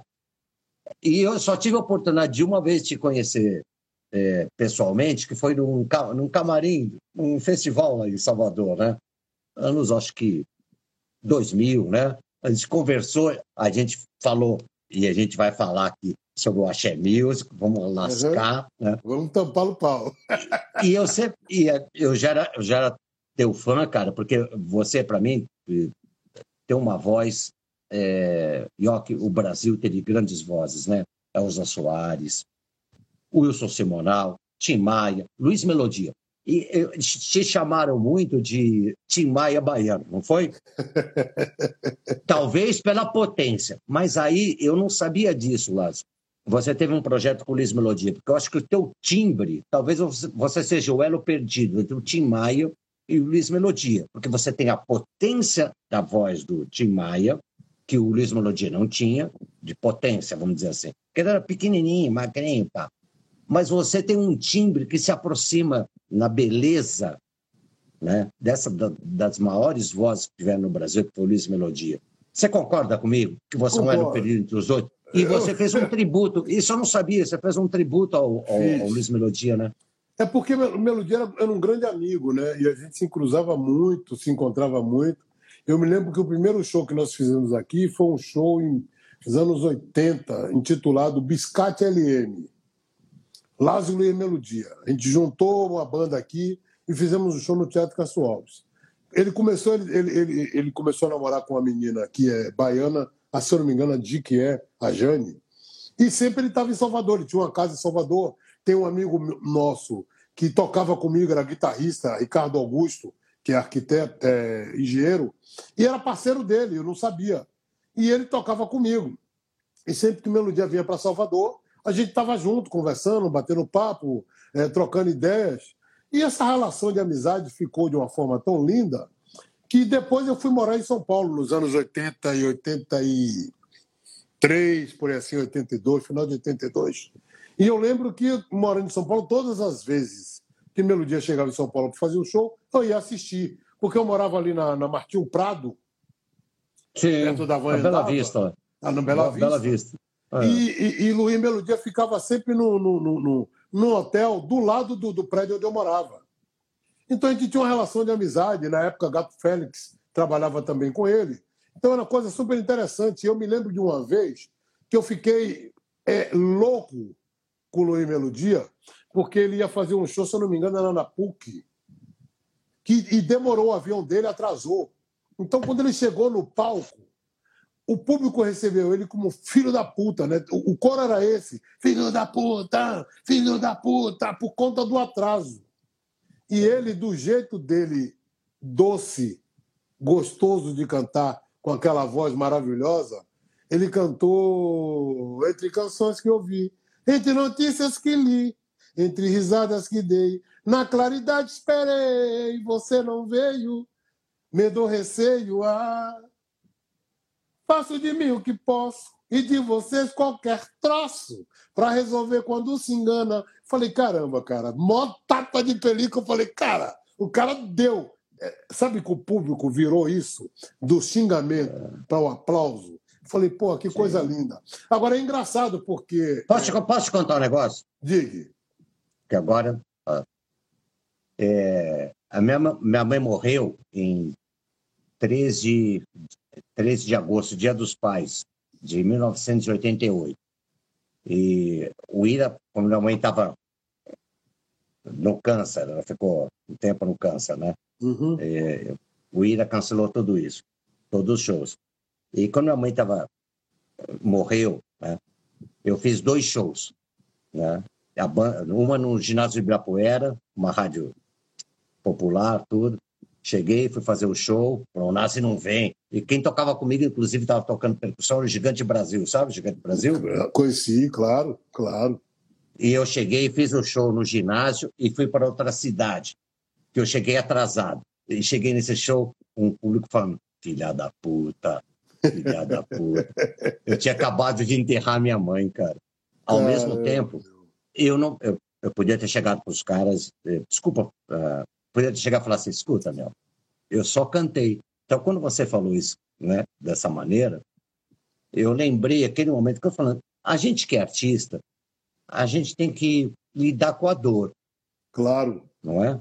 E, e, na, e olha, Deus, é, interrompi, porque o que você falou para mim me emocionou muito. Porque a minha mãe estava do meu lado. A minha mãe claro. gostava do que eu fazia. Imagine se eu chegasse lá e falasse assim: Ó, oh, cambada, filha da puta vocês, eu amaldiçoo todos vocês. Não, não, não, pelo contrário. Mas assim, esse é o artista, porque todos nós artistas somos um pouco palhaços, cara. Não é? Todos nós temos que pegar a nossa dor e levar eh, do dia a dia que a gente tem, das derrotas que a gente tem, dos problemas que a gente tem que são particulares, e ao mesmo tempo, quando subir num palco, saber que lá o palco é um ilê da gente. Mas eu acho, eu acho que, de um certo modo, é, é, nós, nós somos escultores. Nós fazemos arte. É que no Brasil, o olhar que se tem para a arte e para a cultura é um olhar, de um certo modo, distorcido. É, e tudo vagabundo. é, as pessoas acham que nós temos, fazemos entretenimento. Eu, de certo modo, eu sempre sou, eu sou um pouquinho radical nesse sentido, aonde as pessoas dizem assim, Lazo, é, é, você, vamos ali para cantar, para alegrar. Eu digo, eu não vou alegrar vocês. Eu não, eu não tô aqui para alegrar vocês.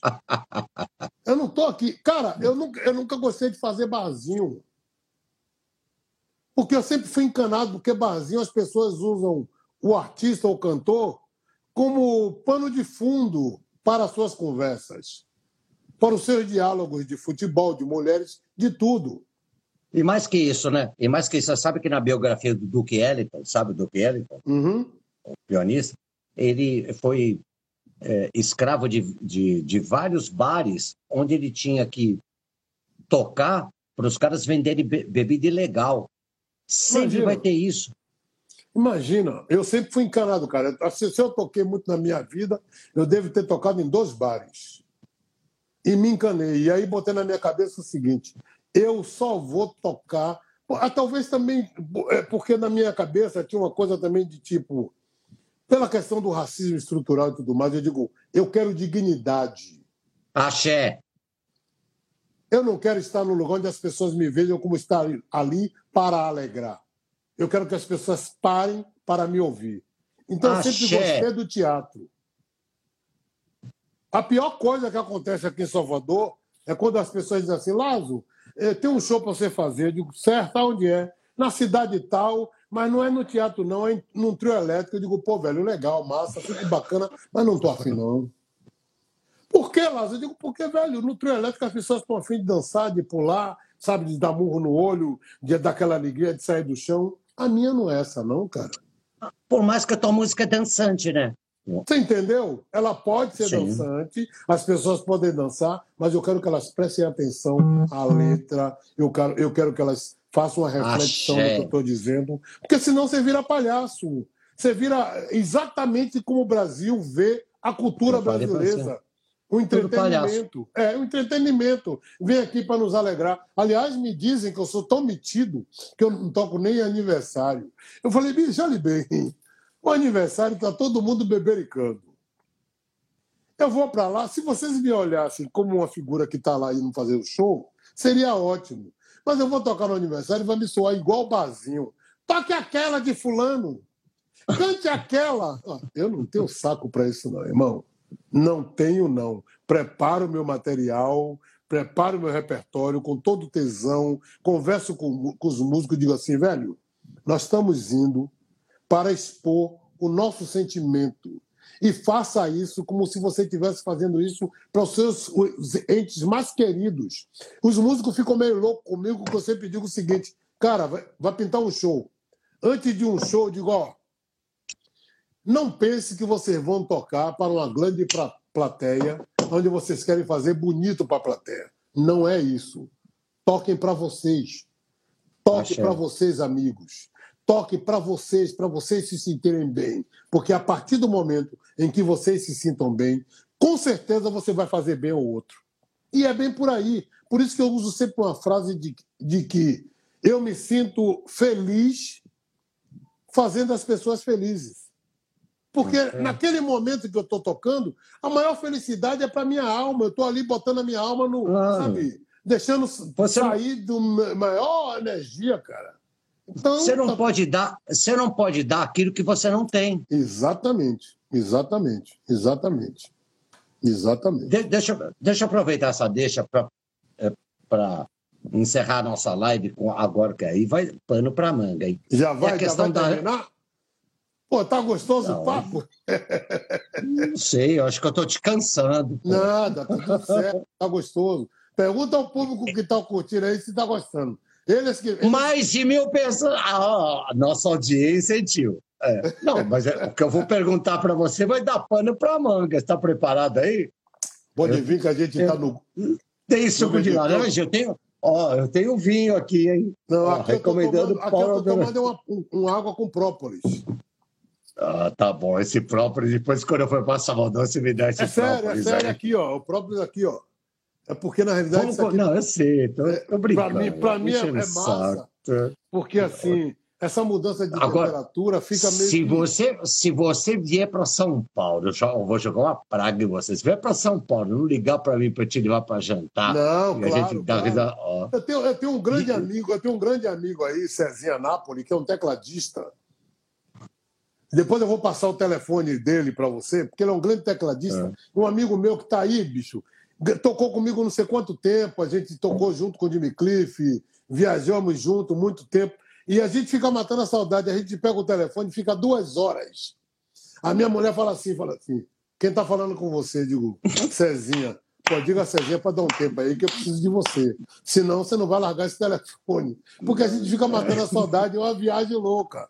Então, assim, claro que quando eu chegar aí, vou te dar o toque. Nazi, tô na área, vamos sair pra gente. Não, não, um pera, pera, opa! Não encerrei, não encerrei, não encerrei a não, live ainda. A live não, Agora... a live não. Eu só tô dando ah, toque aí... quando eu chegar aí. Tá, pós-pandemia, né? Pós-pandemia, oh, claro, claro, claro, claro, claro. Mas manda Assunto aí o que você agora. disse que vai soltar a bola quente. Assunto, agora, ó. Mano. Bola da sinuca, hein? Axé Music. Eu lembro que naquele dia, eu só, eu só, só encontrei o Lázaro, sou muito fã dele, fiz isso na abertura.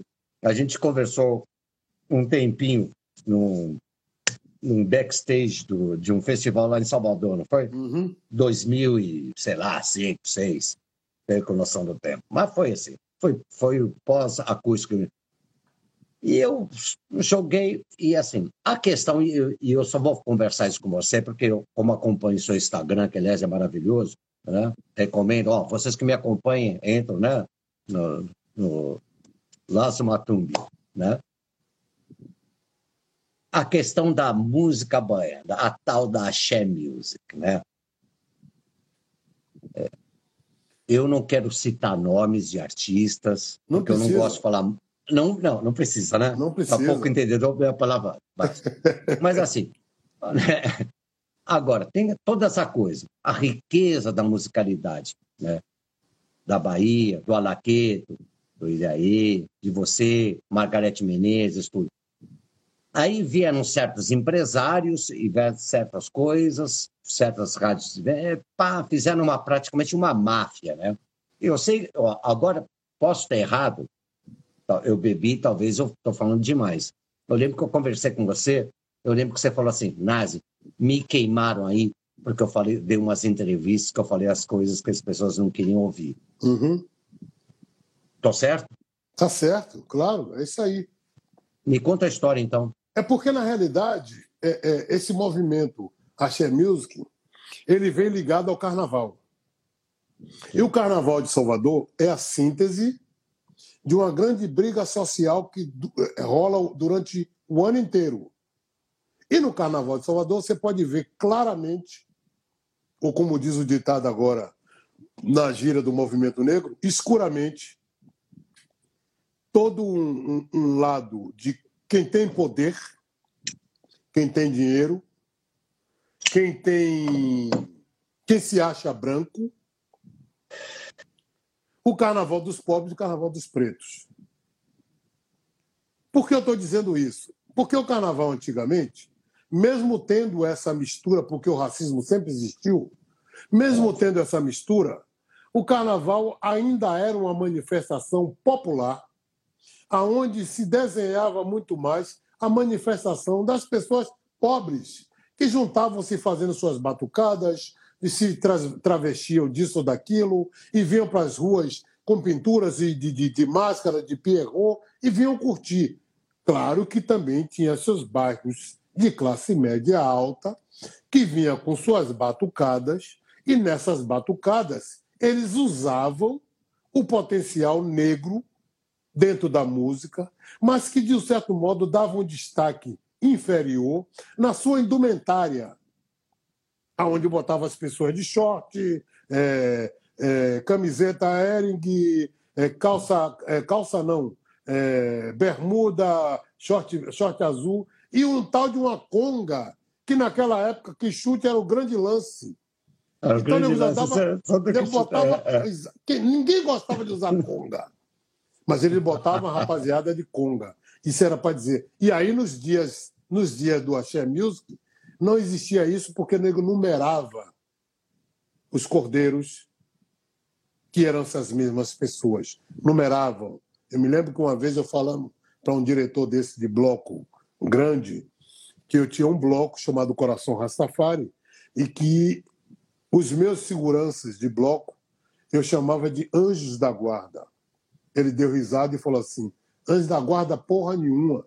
Os cordeiros que são os meus cordeiros, digo, você está chamando de cordeiro porque você usa corda para separar, para proteger as pessoas que saem no bloco. Eu não uso corda. As pessoas que protegem as outras pessoas de uma agressividade ou de um atrito são os anjos da guarda. Ele falou: não, lá no meu bloco é cordas e eu numero essas pessoas. Essas pessoas que eles enumeram, que botam número, isso me chamou a atenção que pareciam escravos. Que ano isso? Ah, sempre. Sempre, até os dias de hoje. Só que o carnaval está descendo a ladeira de tal forma que esses blocos estão perdendo as estruturas. Mas eles são enumerados, de 1 a X. Se um daquele faltar, não recebe a, a, a mincharia que eles, eles pagam. Que é uma mincharia. É uma ninharia. Lázaro, posso, posso dar meu testemunho? Pode. Você vai se surpreender que eu vou falar com você, tá? Por favor. A, a minha mãe, a irmã dela, a minha tia Teresa, que está viva até hoje, acho que com 90 anos, a idade da, da, da sua mãe também. Ela casou com um baiano, eu, tio João. Né? E eu passei, na minha infância, muito, muito assim, adorava Salvador. Começou minha, minha magia. Eu fui pré-iniciado com uma vendedora de acarajé, uma margarida em Itapuã que jogava búzio, pré-iniciado, não iniciado, mas era, bom, enfim. Eu adorava Salvador. Nossa, quando eu chego, eu sinto esse cheiro de dendê, saca que tem, né? Uhum. Mas, enfim, eu passei algum. que eu ia, né? Nossa, eu ficava louco, né? Louco no sentido. garoto, né?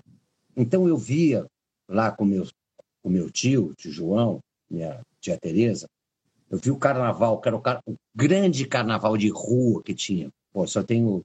Nasci em 62, deve ser 72, 74, que era o, era o carnaval de rua mesmo. Isso. Castro Alves, você via a avenida, não tinha abadá, não tinha cordão, não tinha nada. Não, tinha não, nada. não. Era o grande carnaval de rua. Era aí essa, eu via... essa manifestação popular. E aí eu vi essa transformação. Qual foi a transformação? Abadá. Oh, você fez sua Abadá aí, tio? Não, não tem, então você não entra aqui. Que nem. Mas é exatamente né? isso que eu estou dizendo. Como eu estava lhe explicando. Acabou.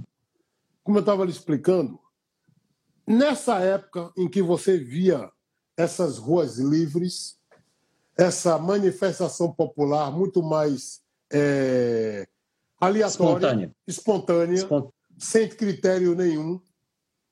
Tinha alguns blocos, como eu lhe falei, de classe média, que desfilavam, tentavam afrontar de um certo modo, mas um grande detalhe: a elite, os milionários, não escravagistas, os escravagistas, escravagistas, exatamente, não se misturavam. Eles ficavam nas suas praias, se queimando, para a noite e irem para seus clubes. Só que a tradição desses clubes acabaram e eles vieram. Opa. É. Clube espanhol, clube espanhol, clube espanhol, inclusive. Clube espanhol, clube espanhol, é, fantoche, é, é, Casa de Itália, português, é, baiano de tênis, que inclusive tem uma Você está vendo que eu conheço. Tá, tem uma música eu, de Gil eu, que canta isso. Eu tinha, eu tinha 12 anos, eu tenho foto no clube espanhol com a minha prima, cara. Minha prima ver, também era filha de elite. Para você minha ver. prima era filha de elite. É. Na música de Gil, ele canta isso. No tempo que o preto não entrava no baiano, nem pela porta da cozinha. Ou seja, preto não adentrava esses clubes. Quando tinha um preto lá dentro, é porque ele era amigo do amigo que o, o tio era sócio e descolava um convite. Às vezes, como o racismo no Brasil ele tem uma conotação muito forte do colorismo, se ele fosse retinto, jamais. Se fosse o negro mais claro, talvez, quem sabe. Então é muito louco isso. Esses clubes, quando vieram para as ruas, eles vieram exatamente com a sua originalidade através dos filhos, os filhos desses, desses escravagistas que estudavam em colégios pagos, em colégios nobres, em colégios ricos, e vieram exatamente com o esquema de que, bom, vamos, vamos tomar conta do carnaval, e no carnaval, é interessante lhe dizer isso, porque, por exemplo, a música que se tocava naquela época, que você curtiu o carnaval, se já tinha trio elétrico, que era nos anos 70, era o frevo pernambucano no trio elétrico. Sim. Tocado na guitarra baiana, inventada lá por seu, seu Dodô e Osmar. Ótimo. Os únicos blocos que cantavam eram os blocos de samba eram os blocos oriundos de classe pobre, que vinham da periferia. Como tinham também blocos de índio, que pela própria ignorância, os índios, o nome dos índios, não eram o nome de índios brasileiros. Eram índios do, do, do faroeste norte-americano, apaches, comanches e companhia. Uh, é, exatamente. Só que quando essa classe média, entre aspas, vem para as ruas, ela vem exatamente exigindo a sua integridade para não se misturar. Eles começam a usar corda, eles começam a usar os blocos e fichas de inscrição, onde exigia o nome, a foto e de onde você vinha, para uma seleção. E o argumento era: aqui no bloco só tem que ter gente bonita. As outras pessoas que saíam nos blocos mais, mais populares, como Apache, Tupi, Cacique, é, Comanches, eram pessoas que vinham dos bairros mais humildes. O que, que acontece? Estou ouvindo. Tinha. É, como não se tinha. É, uma musicalidade original para se tocar, começou a se tocar muito galope, que era a música feita ligada à questão do São João, uma música meio junina que parecia um pouco com frevo. Era meio que né, botar para frente. Surge os blocos afros. Porque antes tinha a escola de samba, tinha as batucadas, mas as pessoas não queriam reproduzir aquilo, a não ser nos clubes, quando as fanfarras tocavam. A famosa charanga, o famoso batuque, acompanhado de sopros e tudo mais. Mas nas ruas, com os elétricos, como é que ia fazer isso? Não fazia, não tinha condições. Bom, a partir disso, começa a surgir o movimento dos blocos afros por conta de uma rejeição de um cidadão desse querer adentrar um bloco desse que exigia eh, ficha de inscrição e tudo mais. Aí surge a necessidade de se formar um bloco exclusivamente de negro para valorização da cultura afrodescendente. O que, que acontece com esses blocos? O primeiro foi Leayer, que se definia exatamente um bloco que fazia uma leitura de ritmos que estavam dentro dos terreiros de candomblé. Surge um outro bloco também chamado Badawi, que fazia a releitura de um ritmo chamado Ijexá, que está dentro do terreiro de candomblé. E você sabe que Ijexá é o ritmo de Oxum, né? Exatamente, exatamente.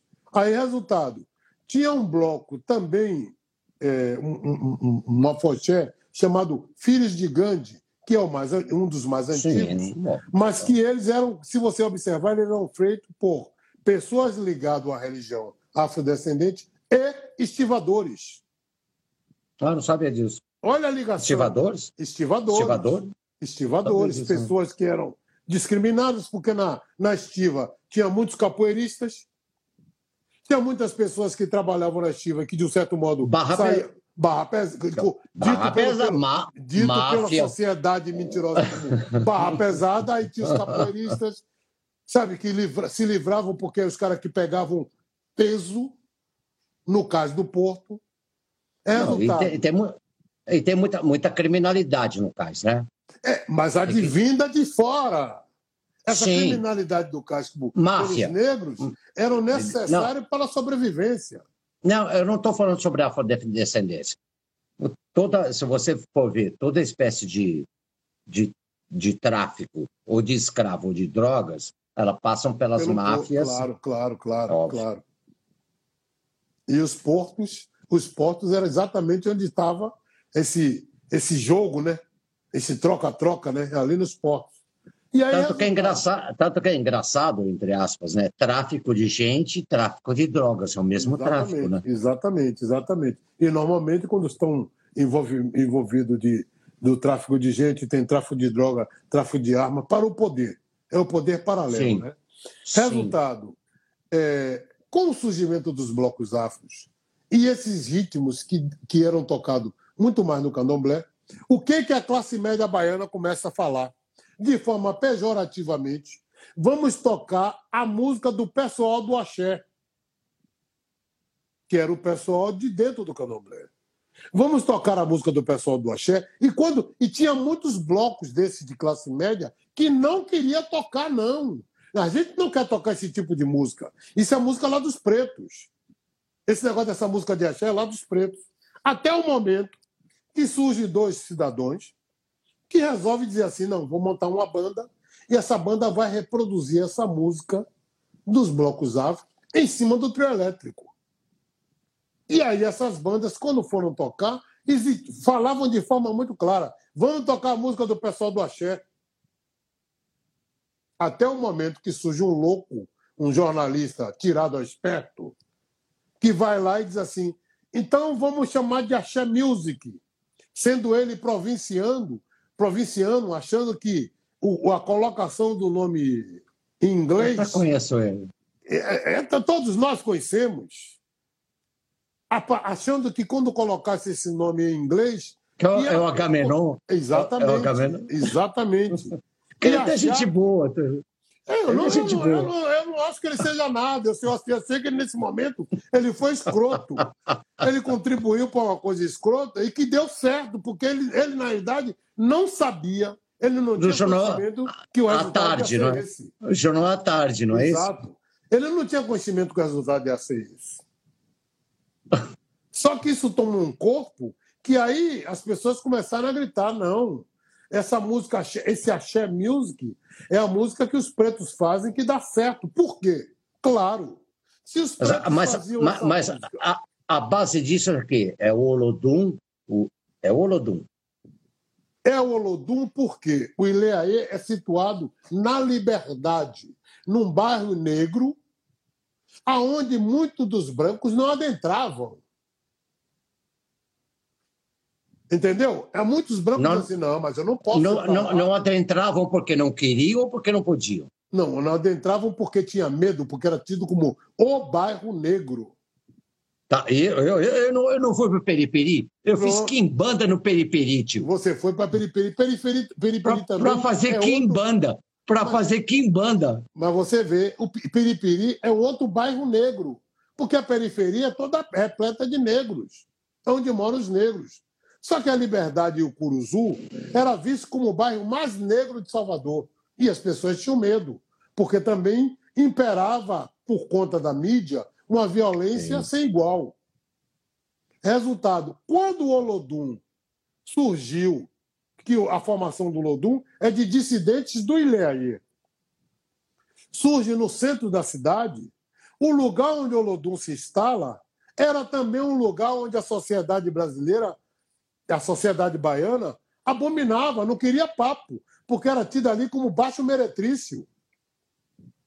Era um lugar onde moravam as prostitutas, era um lugar onde Aonde? moravam as... no Pelourinho, Maciel Pelourinho. Pelourinho, oh, obviamente. As pessoas moravam ali, moravam famílias, prostitutas, ladrão, todo mundo convivia bem, todo mundo convivia bem. Só que a sociedade discriminava e achava que era podridão da podridão. O Olodum vai e abraça a causa social. Diferentemente do Ilhaê, que abraça a causa racial. Quando o Olodum abraça a causa, a causa social, e surge Neguinho do samba, ralentando aquele ritmo que ele ouvia tanto, do, tanto que ele ouvia das escolas de samba, como das batucadas e do Ilhaê, que já era uma pegada mais diferente. Ele aí traz o. Já é uma coisa mais. Era um samba ralentado, é como se você visse nesse, nesse, nesse exemplo que eu estou lhe dando o processo da transformação do reggae. Quando sai de ska para reggae. Aquele que volta e então, isso é. tudo, é. a mesma coisa do Olodum. Se você for ver o, o, o, o Olodum toca, é um samba ralentado. Nunca tinha pensado nisso. Você viu que morreu agora o Toots o Remix, morreu agora, né? Eu soube. Quem foi que morreu mesmo? O, o cara do, Toots, do, do Toots Metal, do, do grupo. É, o cantor. O Toots, do My Towns. É. Toots Remix. É. O cantor. Pô, achava ele ótimo. Então, ele, ele tem tinha uma pegada meio rockera, super interessante, né? E eu nem sabia que disse que foi ele que fez a primeira música chamada Reggae. Foi ele, né? É mesmo? Ele, não sabia, não. Ele é, trans, ele é a transição do reggae, isso que você pode definir muito bem, né? O, o, o, o reggae é um ska ralentado, né? Exatamente, exatamente. Exatamente. Exatamente. E aí, o que, que acontece? Quando ele faz isso, ele traz para a Vitine uma coisa diferente no som do, do, do samba. Nós já fazíamos esse som no timbal. Quando era só timbal e que tinha sambões de praia, esse som já rolava. Tacapugo, pucutugo, pacatugo, pucutugo, pacatugo. Todas as músicas de sucesso nós tocávamos nesse ritmo. Mas quando o Lodum surge tocando esse ritmo e outros ritmos, um som mais ralentado, com uma banda grande, isso surte um efeito interessantíssimo no som da Bahia. Claro, o que, que as bandas de trio elétrico começam a fazer? Começam a reproduzir esse som em cima do trio, dizendo que estava tocando as músicas de axé, do, do, do, do, pessoal do axé. Até o momento que isso começou, começou a dar certo e eles começaram a gravar as músicas também cantadas no, no, nas quadras de bloco como fosse pudor, faraó, é, isso, é, hoje a gente chamaria de apropriação, é isso? Ser, é, seria, de um certo modo, é uma apropriação, porque eles não tiveram a coragem, e aí eu digo, você falou no início, o culpado foram os empresários. Os empresários foram culpados porque eles foram os mentores visando exatamente essa questão racial.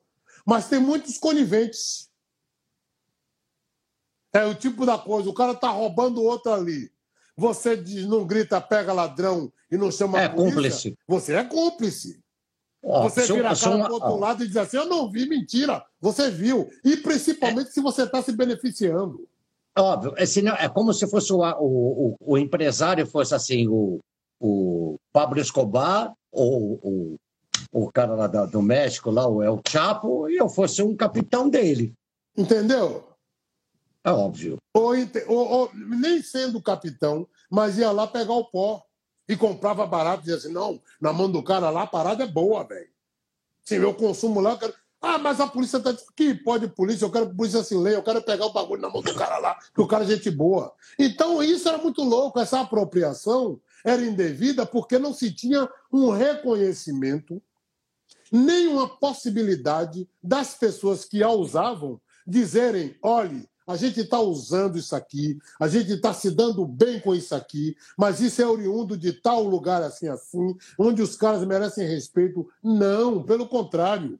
Aonde a indústria deixava de lado esses, esses mentores, esses criadores desse movimento todo, era uma, era uma forma bem escrota de dizer: bom, não sou eu, é o movimento, são os empresários. Sim, mas você não está vendo que os outros estão ficando, não?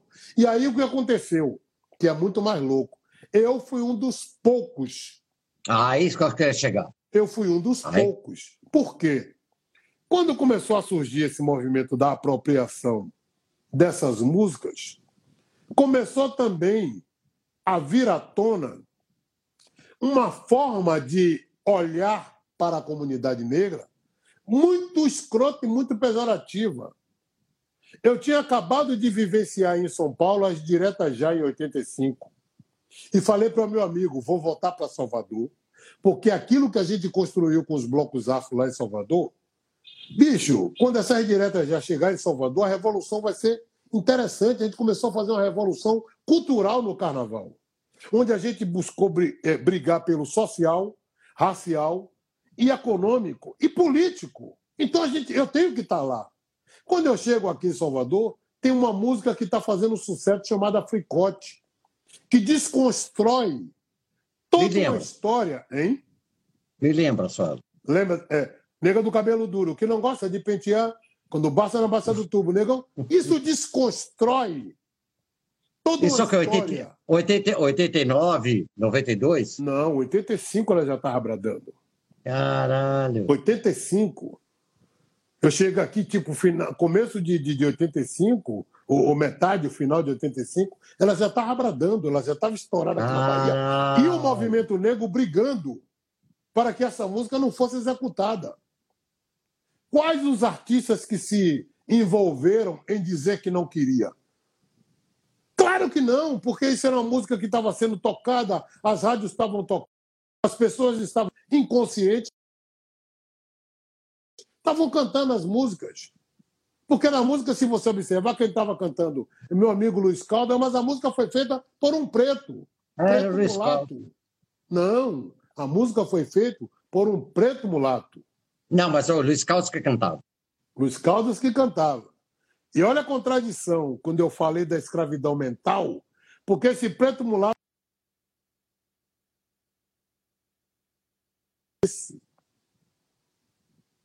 Olha, que, olha a contradição. Não, não, não. Explica de onde que caiu aqui. Do, do... É, porque tentaram a ligação aqui. Eu já disse que. É, fora, é, é para mim ou para você? Ontem, ontem. Você é casado, eu não sou. Hein? Não, é tentou a ligação aqui, mas eu já mandei o velho Zé Lima. É. Na verdade, Era Luiz... Vê... Ah, não, é verdade, é o Luiz Caldas, que na verdade se chamava Lambada na época, né? Não, Lambada é um movimento que vem para as músicas e o cantor que foi beneficiado com isso foi Jerônimo. Quando faz a lambada da delícia, quando grita já é carnaval cidade, acorda para ver, porque foi a época que o, que o Kaoma, começou a fazer sucesso. Não, tá. Mas isso tá. é antes. Isso é antes. Isso é no surgimento desse movimento Axé Music. Todo o movimento Axé Music inicia em 85. Caralho. Quando essa música veio à tona, e o cara que fez essa música, por isso que eu estou dizendo a contradição de quando o, o racismo é muito cruel. Ele pega um, um negro mulato, que não tem a consciência realmente de que é negro ou não assume isso, e escreve, a mesma, um- a mesma pessoa escreve que bloco é esse que eu quero saber, o mundo negro que viemos cantar para você, na autoafirmação, e ao mesmo tempo ele vê uma, um movimento que só acontecia no gueto, de um negrão chamar uma menina, pega ela aí, pega ela aí, para quê? Pega para passar batom. Isso era um movimento do gueto, mesmo sendo um alimento racista, machista, homofóbico, mas era um movimento que acontecia entre as pessoas. E ele descreve isso. E Luiz Calda grava. Isso é estourado no Brasil. Surge um cara baiano também, que estava no Rio de Janeiro, chamado Roberto Santana, que vem e, bolo- e coloca essa música no Brasil. Por conta do quê? Porque essa música já era uma polêmica na Bahia. Isso era um, isso era um prato cheio para isso estourar no Brasil. Se já é polêmica. O que é polêmico, pô, vai virar mais polêmica ainda. E eu fui um dos poucos artistas que me coloquei a minha cara na a tapa e disse: não gosto da música. A música desconstrói a imagem da mulher, a música desconstrói a- a- o que os blocos afros fizeram durante anos e anos e anos, que foi o alavancar da auto, auto, autoestima da comunidade negra. A, a música destrói a imagem da mulher negra. Claro, Sim. quando você fala isso, um você batom. fala sobre racismo. Você fala sobre racismo. O bicho pega. Quando o bicho pega, as pessoas se assustam. As pessoas ficam puta com você e começam a lhe taxar de complicado. Eu fui taxado de complicado durante anos. Porque era o tipo do negro que falava. Pô, tipo give me do five. negro- Give me five. Give me five. Como é? Give me five. Give Toca me five, aqui. Claro, claro, claro, claro. Claro, Tá. com certeza. Porque se você Então- fala uma coisa, é, porque você comprou a briga de uma, de uma indústria que está falando assim, ah, cara, você vai polemizar esse negócio que está vendendo milhões de discos, está estourado na rádio, é mais fácil, né?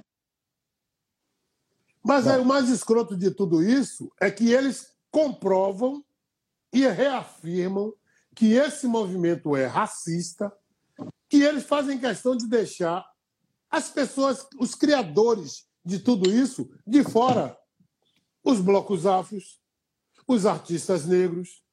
E olha que se você for fazer uma releitura das músicas cantadas durante esse tempo de sucesso, boa parte desse subsídio foi dado por artistas e compositores negros que não foram Mas reconhecidos na sua história. Que é o pior de tudo isso. Como eu, na realidade, falava, porque eu dizia assim, cara, eu não tenho nada contra vocês.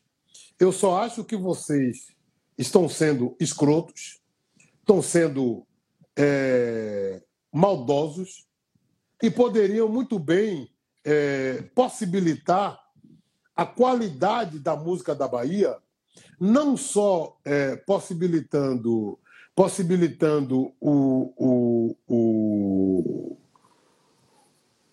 a tal da apropriação indevida, mas referenciando os artistas. Porque, por exemplo, se você me perguntar, nesses trinta e tantos anos de Axé Music, me pergunte qual foi o legado que eles deixaram para a cultura baiana. Nenhum. Nenhum teatro. Pelo contrário, os teatros estão todos fechando. Nenhuma escola Eu de vou- música. Eu não vou citar nome de artista, senão vou polemizar aqui. Não, não depois precisa. amanhã que sair. eu estou te dizendo é que muitos assim, desses artistas mas eu quero dizer tiraram assim, a cor, a cor dessa cidade é você Imagine né? você, essa música a, cor, um a, cor, chamado... a cor, a cor dessa de um cidade é chamado... você e da, da marca. Nada contra quem gravou, gente. Por favor, hein? Não vamos polemizar. Né? Mas fez, fez sucesso quem? Na Margarete de Menezes? Claro que não. Essa música, na verdade, é de um parceiro meu chamado Totti Gira. É um cara que é um compositor, sambista. E esse cara é originário de um bairro bastante humilde aqui em Salvador, chamado Nordeste de Amaralina, não, Santa Cruz. É um bairro dentro do Nordeste de Amaralina, que é tido pela sociedade como bastante perigoso, onde tem muito acontecimento de criminalidade e tudo mais. Pronto. Você acha que o cara que faz uma música dessa, ele, ele faz é, querendo só enaltecer o canto dele ou ele faz indignado por tudo que ele está vendo? Faça uma leitura rápida. Eu falei isso outro dia para ele, ele deu uma risada de canto. Claro, ele não pode nem fazer nada, coitado. Meu, meu parceiro, ele foi obrigado a ceder a música e dar parceria. Mas como obrigado? Aí deu parceria ainda? Claro, mas claro. Ah, não foi obrigado a parceria. Mas, eu estouro, claro, essa, eu estouro essa, essa música, tio. Estouro mas, essa música. Você tipo, não sabe é, como é que é? Vai, vai é, tocar. É, Quer que eu grave? Tipo, Peraí. Oh, dá um pedacinho tipo, aí. Nossa Senhora. Não é assim. Carlos, não é, não tipo, assim. tipo, tipo Carlos Imperial, é isso? Oh, a, história que, a história que sempre se repete. Você quer? Tudo bem. Eu lhe dou o passaporte. Você passa para o outro lado. Mas você, para passar para outro lado, claro. Me dá um pedacinho para assinar aqui, porque aí. É que pariu. A rapadura é doce, mas não é mole, não, né, tio? Vou botar o carregador, vou tirar, vou vir aqui. Para poder botar para carregar. Então, de um certo modo, isso vira, vira uma parceria, aonde esse meu parceiro, de um certo modo, claro, até porque, é, é, é, se você for olhar a situação, a situação do artista preto no Brasil, e principalmente o preto baiano, essas oportunidades são únicas. Se você levantar uma grana, Sim. de você estourar, de você se tem, tornar tem, conhecido. Sim, tem que ter, ele, ter condescendência com isso. É. E ele não desprezou isso. Ele se jogou. Só que é ridículo quando você, nessa história toda que você vê, você vê a cantora e que as pessoas intitulam com uma branca mais preta na Bahia, ou seja, nós não estamos aqui, nós somos invisíveis. Entendeu? Ah, sim, e esse processo continua, porque se você for ver, aparece uma outra cantora anos e anos depois, que o nego chama da Loura Negra, ou a, negra, a Loura mais negra da Bahia. Ou seja, essa tentativa de invisibilizar a comunidade negra, ela é latente. Ela não é uma coisa do que surgiu casualmente. Ela é propositalmente. Eu vi uma, eu vi um, um, uma, uma, uma um post outro dia do cara falando sobre essa coisa de Margarete não ter, não ter alavancado. Mas é óbvio. Se a gente não está falando de, de, de, de, só de Bahia, aí eu generalizo, a gente está falando de Brasil. Brasil. Brasil é um país que ainda não se reconhece como tal e que nega suas verdadeiras origens. principalmente os dois maiores pilares da formação desse país, que é o pilar afrodescendente e o indígena. O Brasil, o Brasil se define o tempo todo europeu, eurocêntrico. Se você for ver, eu vou citar um negócio aqui bem, bem polêmico. Quando você fala em Brasil, você lembra de que tipo de música no Brasil? atualmente? Ou... Não. Eu lembro da qualquer Bossa época. Nova. Bossa Nova. Quando? Não, Bossa Nova. Só fala assim, ó, eu sou um estrangeiro chegando no Brasil, Bossa Nova, João Pronto, Gilberto, que é baiano. Pronto, É. ótimo. Ah. Que bom que você tocou. Bossa Nova. A Bossa Nova é o que exatamente? é o samba com jazz. Pro- Pronto. Por que essa Bossa Nova é mais valorizada que o samba? Ah, porque é chique. Não, tem nada de chique.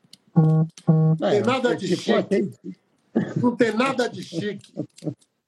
Qualquer, um- qualquer um outro preto poderia ter feito essa, essa, essa miscigenação da bossa nova, do, do samba com acorde de jazz. com- não tem nada disso. É só para é só para não assumir a história do samba. Ah, certo. É só para não assumir. Se você for olhar, eu vou lhe fazer uma pergunta bem. Eu vou fazer, como você falou, vou jogar a bola para você agora botar dentro do gol.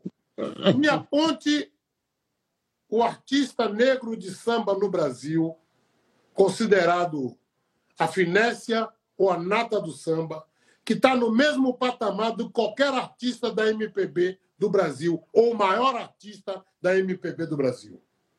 Ah, cara, essa foi uma pergunta muito difícil. Meu, eu sou Pronto. fã do Simon, eu sou fã do Simonal, cara. Pô, Simonal. Mas assim, você está querendo dizer. Mas Simon, peraí, mas peraí. Simonal não é um cantor de samba. Simonal é um cantor Não, de música cantava- popular brasileira com N misturas. Eu estou citando E- e um. E, e você também. E você também. Sim, mas é- a gente vive numa outra praia das misturas. Eu estou Tá, falando então do cantor de samba e o cantor de MPB. Se você pegar o cantor de MPB, o maior cantor de MPB que o Brasil considera, e o maior cantor de samba preto, não estou falando branco, não, preto, que o Brasil considera, não chega aos pés do maior cantor do MPB. Não, me explica de novo, que agora me confundi um pouco.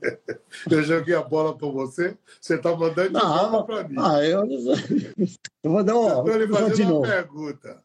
Ai, O maior cantor de samba que você considere, me diga aí, preto, no Brasil. Pode ser pardo? Pode. Zeca Pagodinho. Do que eu gosto, cara. Pô, Certo. Mas Zeca Pagodinho não é visto como pardo, não. Ele é visto como branco, né? Você sabe disso. Não, mas depende, né? É preto para branco, é branco para preto, né? É, eu estou falando da coloração brasileira.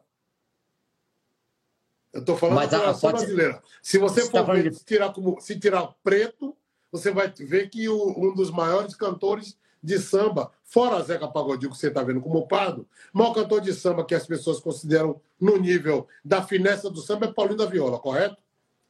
Ah, tá, mas é, é, é outro tipo de samba, né? É partido alto. Você está falando de, Mas- cantor atual, Zeca Pagodinho. Ô, tio, É ô, tio, eu sou atual. roqueiro. Ô, tio, se eu, se eu vou perguntar para você sobre rock, também te bota numa sinuca de bico. Eu não sou tão sambista quanto eu sou, Não, sou não, não roqueiro. tam- Eu, eu sou sambista. Eu sou sambista porque eu, eu venho do samba e eu admiro. Eu estou falando o que a própria mídia. Eu estou pegando o efeito da mídia. A mídia considera Ah, eh, Paulinho da Viola como uma grande finécia do samba. O senhor do Sim. samba, correto? sim. Sim. Ele chega aos pés, e, eu não, e não sou eu que estou comparando, não. Estou falando a mídia. Chega aos pés do maior cantor de MPB do Brasil, Quem é além de você, quem é uma cantoria MPB do Brasil? Pô, eu disse, se eu for o maior cantor de MPB do Brasil, obviamente Não, eu digo que Paulinho está mesmo, cara. acima de mim. Mas tem outros, né? A gente pode falar Luiz Melodia, Tim Maia, Gilberto Gil. É que é definir samba é uma coisa assim, samba no Brasil virou um gueto, né? É isso, e é gueto, É, é, é um gueto. Quem, quem é o é cara que. Mas assim, puramente samba. Quem é puramente samba? Paulinho da Viola é puramente samba. Mas é um tipo de samba. Sim, mas é puramente samba. Eu talvez seja. É tanto samba que as pessoas chamam de finécia do samba. Sim, partido alto. Sim, as pessoas chamam de finécia do samba, porque o samba dele é tão apurado, melodicamente, Sofisticado. harmonicamente, é, é, literalmente, que as pessoas dizem assim, porra, Paulinho é um cara que eu acho bacana isso, cara. Acho bacana. Mas se você for ver, por exemplo, um dos caras que eu tenho o maior respeito e admiração é Chico Buarque, que as pessoas têm como o grande patamar da MPB brasileira, correto? Sim. Paulinho, Paulinho, Paulinho da Viola chega no mesmo nível. Isso eu estou falando via, via, mídia.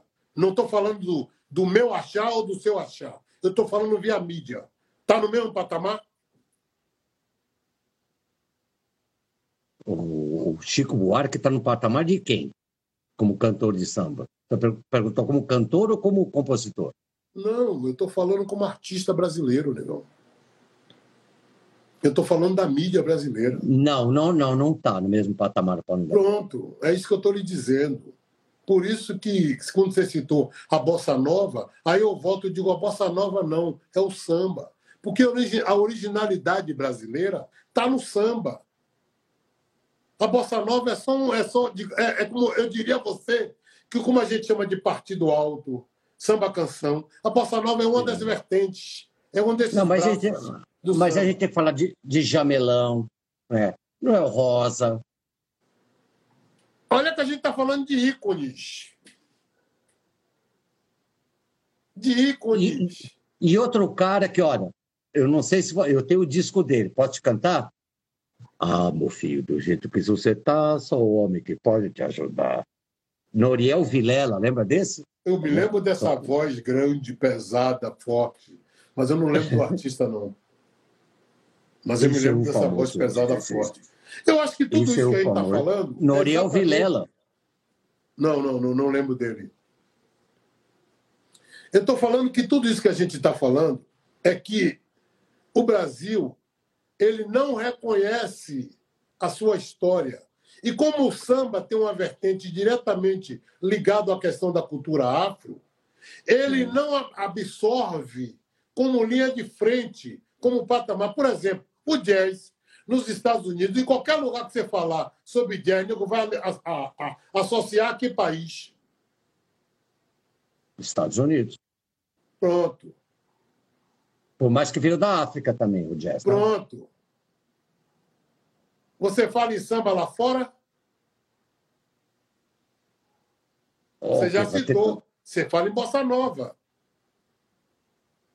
Que é um, é um tipo. Bom, vai lá assim. É, os caras, é, é óbvio, eles, eles é, acham que o samba é a bossa nova. Eu eles não conhecem. Acho. Eles não acham, eles não conhecem Jamelão, não conhecem Noé Rosa. É... Não conhece nem o Mussum, se bobear. Entendeu? Mas essa invisibilidade não é à Sim. toa, não. Não, entendo onde você quer chegar. Você tem razão. Essa invisibilidade não é à toa, não. Você ouve, as pessoas falam em Ella Fitzgerald, grande cantora Sim. americana. Aí você ouve uma marrom, você faz o quê? Ah, nossa senhora. Alcione? Puta que um trompete que tem, um cantor de jazz. Você entendeu? Sempre foi. Óbvio. Você ouve uma Elza Soares cantando com aquele. Nossa Senhora! E muita gente não consegue. As pessoas fazem o quê? Aí quando diz assim, Tina Turner, ai, Tina Turner é maravilhosa. Com todo respeito. E quer que eu diga uma coisa? Quando você está lá fora, a nossa cultura, que não é supervalorizada aqui dentro, lá fora ela é. O país usufrui exatamente disso. Observe que, há um tempo atrás, no Brasil, teve um negócio muito louco, muito escroto, onde se pegava as negras no, nos seus morros, nas suas periferias, se trazia para o grande centro, intitulava de mulatas. E isso Sim. foi exportado para todo mundo.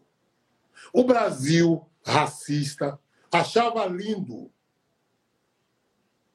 quando essas mulheres eram vistas como mulheres. Sargentelli. Sargentelli. E você sabe o termo, você sabe onde vem mulata, né? É um tipo de cavalo cruzado, né? Claro, eu tô ligado, eu tô solicitando para você fazer um, a imagem do desenho que eu tô ali, do que eu tô ligado. Tá cruzando, eu tô cabeceando, né? Exatamente. Aí que acontece?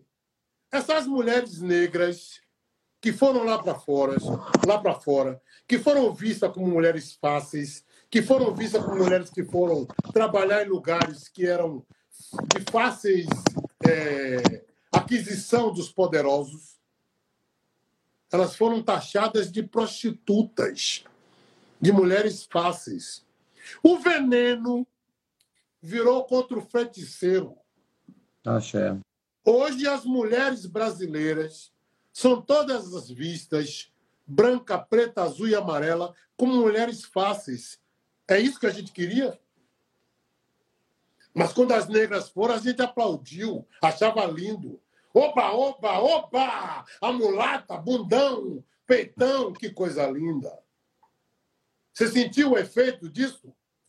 Senti. Aí, aí eu jogo também agora. Você tava, ó, agora virou uma luta de boxe, é uma sinuca, tá? Às vezes, eu não gosto de falar muito. É, você sabe, eu, eu, eu tenho uma relação muito grande com o rap, né? Produzi Taíri J1, e o rap gerou o funk. Eu acho que sua voz é periferia, etc. Blá, blá, blá, blá, Mas é uma cultura muito.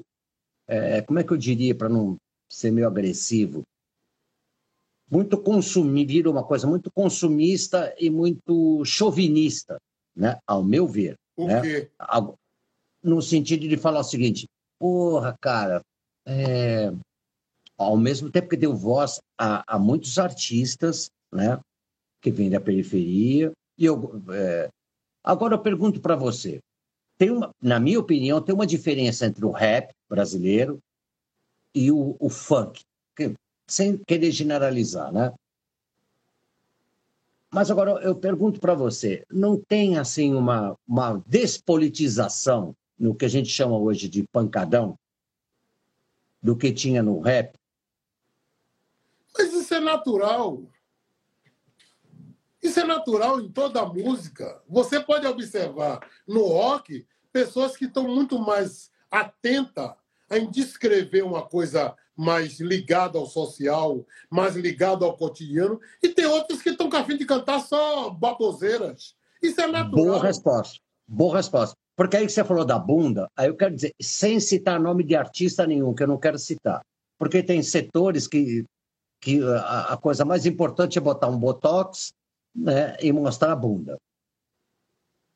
E outros que têm que ter mais conteúdo. E tem os que têm mais conteúdo. Você entendeu o que eu quis dizer, né? É, é porque, na realidade, é, é, é, se você observar, essa estética ou a exploração dessa estética, ela vem exatamente dessa forma pejorativa, muito mais pelas mulheres negras de explorar o corpo, de tentar explorar o corpo da mulher negra. Isso é muito louco. Mas a gente, de um certo modo, como está analisando a música, se tem lugar para tudo. Óbvio. E também, eu também não quero ser moralista nesse sentido, não é não, isso? Oh. Até porque, por exemplo, se você observar nos dias de hoje, já não tem mais espaço para as mulheres negras estarem nos carnavais da vida, desfilando. Pelo contrário, as negras mulatas, ou as mulatas negras que desfilavam nas escolas de samba, estão perdendo seus lugares para as brancas. Mais que as, as celebridades brancas, né? Celebra... Exatamente. Exatamente. É por isso que eu estou te dizendo que lá na frente, lá atrás, quando foi levado de forma pejorativa as negras lá para fora, ou quando foram tiradas das suas periferias e colocadas em casas e chamadas de mulatas, a sociedade brasileira achou lindo. Ziriguidum, mulatas lindas, maravilhosas. Essa forma pejorativa se debruçou em cima de todas as mulheres brasileiras, aonde um monte de gringos chegam aqui fora achando que todas as mulheres brasileiras são fáceis. onde a gente tem que ficar muito atento com a prostituição infantil. Exatamente. Isso é um veneno que nós estamos provando de nós mesmos. Nós estamos provando do próprio veneno que fizemos. O mal que fizemos a essas mulheres negras, hoje está se debruçando para nossas mulheres, seja ela de qualquer cor que seja. Você acha que é um karma isso? Que é o quê? Um karma, como os indianos falam. Eu acho que a gente está provando. Eu, eu vou te dizer o seguinte: que a vida ela é muito inteligente. Ela dá e toma. O que você planta, você colhe. Axé. No candomblé, na religião de matriz africana, tem sempre um ditado: faça o bem sem olhar a quem. Quem? Faça o bem para você receber o bem. Não interessa a quem. Mesmo que aquela pessoa seja uma pessoa ruim, continue fazendo bem. Axé. É verdade. Isso é natural. Se você planta uma coisa ruim, obviamente essa coisa ruim vai. Veja o que está acontecendo com, com a natureza: os, os desmatamentos, a, a, as sujeiras do, dos mares. De vez em quando a natureza diz assim: Oi, vou dar uma porrada em você para você ver como é que eu estou retada. E aí vem os tsunamis da vida. Vem os bichos eu, invadindo as. as eu, eu acredito que a Covid. Lázaro, a COVID, eu acredito que a Covid é isso daí. Eu, eu também acho, eu não tenho dúvida. Eu não tenho dúvida. Eu não tenho dúvida. A gente estava faltando muito mais amor. A gente estava faltando olhar para o outro com o outro com respeito, respeitando principalmente as diferenças. Vem uma doença que diz assim: não me interessa se você é rico, pobre, branco, azul, amarelo. Você pode até ter dinheiro, você pode até buscar mais rapidamente a cura. Mas até você ir buscar, eu já engoli um bocado de vocês. Sou eu que estou dizendo, não. Está comprovado aí no mundo. Está comprovado no mundo. Por isso que a natureza, nesse momento. A, a, a natureza, que... a natureza derrubou os dinossauros, não vai derrubar a gente, cara? Exatamente. Por isso que o momento de reflexão e olhar para, para dentro de si mesmo, ou olhar para o outro como se estivesse olhando para dentro de si mesmo, é, é o caminho, negão. É o caminho. É. é o caminho. Quando eu, eu me lembro quando eu ouvi a primeira vez o provérbio Ubuntu, eu falei, pô, que legal, cara. Que massa isso. E que massa que isso vem de África de um país onde o tempo todo o mundo olha como um país fudido, é, lenhado, que não tem nada, e a gente está aí dizendo assim: olha, tenha calma. Tudo que vocês fizeram com a gente, a gente vai voltar para reeducar a humanidade da melhor forma possível. É assim que eu imagino a África. Eu, eu não tenho dúvida. Eu falei para um amigo e, meu outro dia que a diáspora é uma outra África se criando para reeducar exatamente aqueles que disseram assim: a gente trouxe esses filhos da puta para aqui como escravo, eles agora estão começando a jogar duro e ensinar a gente. Observe, tem hum. alguns pontos interessantes. Pessoas que. negras que criaram isso, que inventaram eu vou te falar, aquilo. Eu vou, posso te falar uma coisa que é uma tese. Eu conheço muito, muitos, muitos sacerdotes né? uhum. e muitos intelectuais da religião tem um tema polêmico com um amigo meu, com um jurista, que venceu, inclusive, a Record. Sabe que a gente ganhou 12 horas de direito de resposta depois de 13 anos contra a Record, né? Não vou citar o nome dele, que falou assim, Nazi, fala você isso daqui. Ele falou assim, fala você. Não, eu não vou falar porque eu sou negro. Você fala isso daí. Ele falou assim, sabe que existe uma teoria que Olha, olha a, a, coisa polêmica que eu vou lançar agora aqui. Vou me xingar pra caramba aqui esse negro, é, ex-secretário de, de Justiça, e hoje grande defensor da nossa cultura, falando assim: existe uma teoria, Nazi, que a, a, a, a escravidão foi uma maneira que o, os orixás fizeram, falar, fizeram assim: espalhem-se no mundo. Você entendeu o que eu falei? Entendi. Isso é uma tese muito terrível. Eu falei, eu não, eu, que sou filho de Iná, sou branco, sou filho Você sabe, que eu não, sabe quem eu sou, né, cara? Eu vou falar assim, isso, mas não é uma coisa que dá para sentar e pensar? Cara, eu, eu vou te dizer um negócio. Eu acho que isso tem um. sem conhecimento nenhum de causa, e ao mesmo tempo me sentindo revoltoso com tudo isso que aconteceu do Holocausto ao nosso povo. Mas eu digo que isso não foi gratuito. Isso não é gratuito.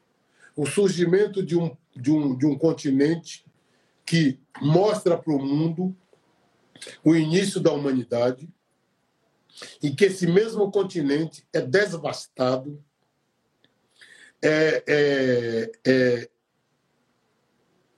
engraçado que é muito louco isso, é tentado destruir o tempo todo e não conseguem. Não consegue. É o continente mais rico do planeta, porque é que ensina o mundo a, a sua espiritualidade, ensina o mundo a, a como conviver com a natureza, ensina o mundo como se relacionar com a natureza desde, desde os animais, às árvores, aos rios, aos mares. E é o continente que mostra para a humanidade que ele se reconstrói a cada instante, a cada momento, nas diásporas. Olha, é Angelinha, olha, Angelinha, jamais romantizar, ninguém está romantizando. Eu estou falando sobre uma tese que existe, que o orixá só passou para o Brasil, entendeu? Porque houve escravidão. Se não, não existisse isso, porque o, o processo de escravidão é, é, é, terrível, é um holocausto. Não estou falando, não, esquece o bem e o mal. Estou falando sobre história que aconteceu. A coisa do homem tentar usar o outro. O homem branco, até hoje, ele se acha superior pela questão da sua da sua raça. Bom, eu não me considero, tá? Não, até porque no Brasil é mistura total, né, velho? Eu queria que aqui tivesse exame de DNA ancestral, sem haver a, a, a loucura Achei. que ia ser de as máscaras caírem.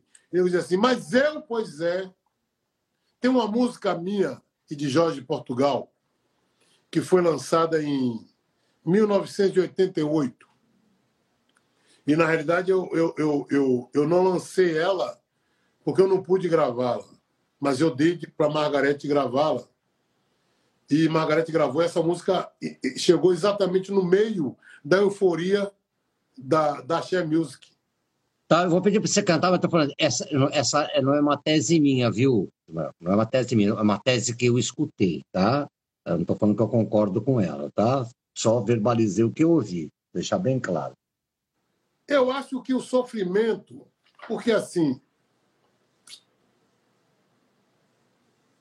o sofrimento é cruel. Ninguém quer, ninguém quer ver seu, seu povo, ninguém quer ver sua gente morrer, ninguém quer, ninguém quer é, é, ver seus filhos desaparecerem. Mas eu acho que tudo isso que aconteceu Mamãe África teve a capacidade de dizer assim: bom, vocês tentaram nos destruir, mas nós vamos se reconstruir através exatamente dos filhos que vocês levaram.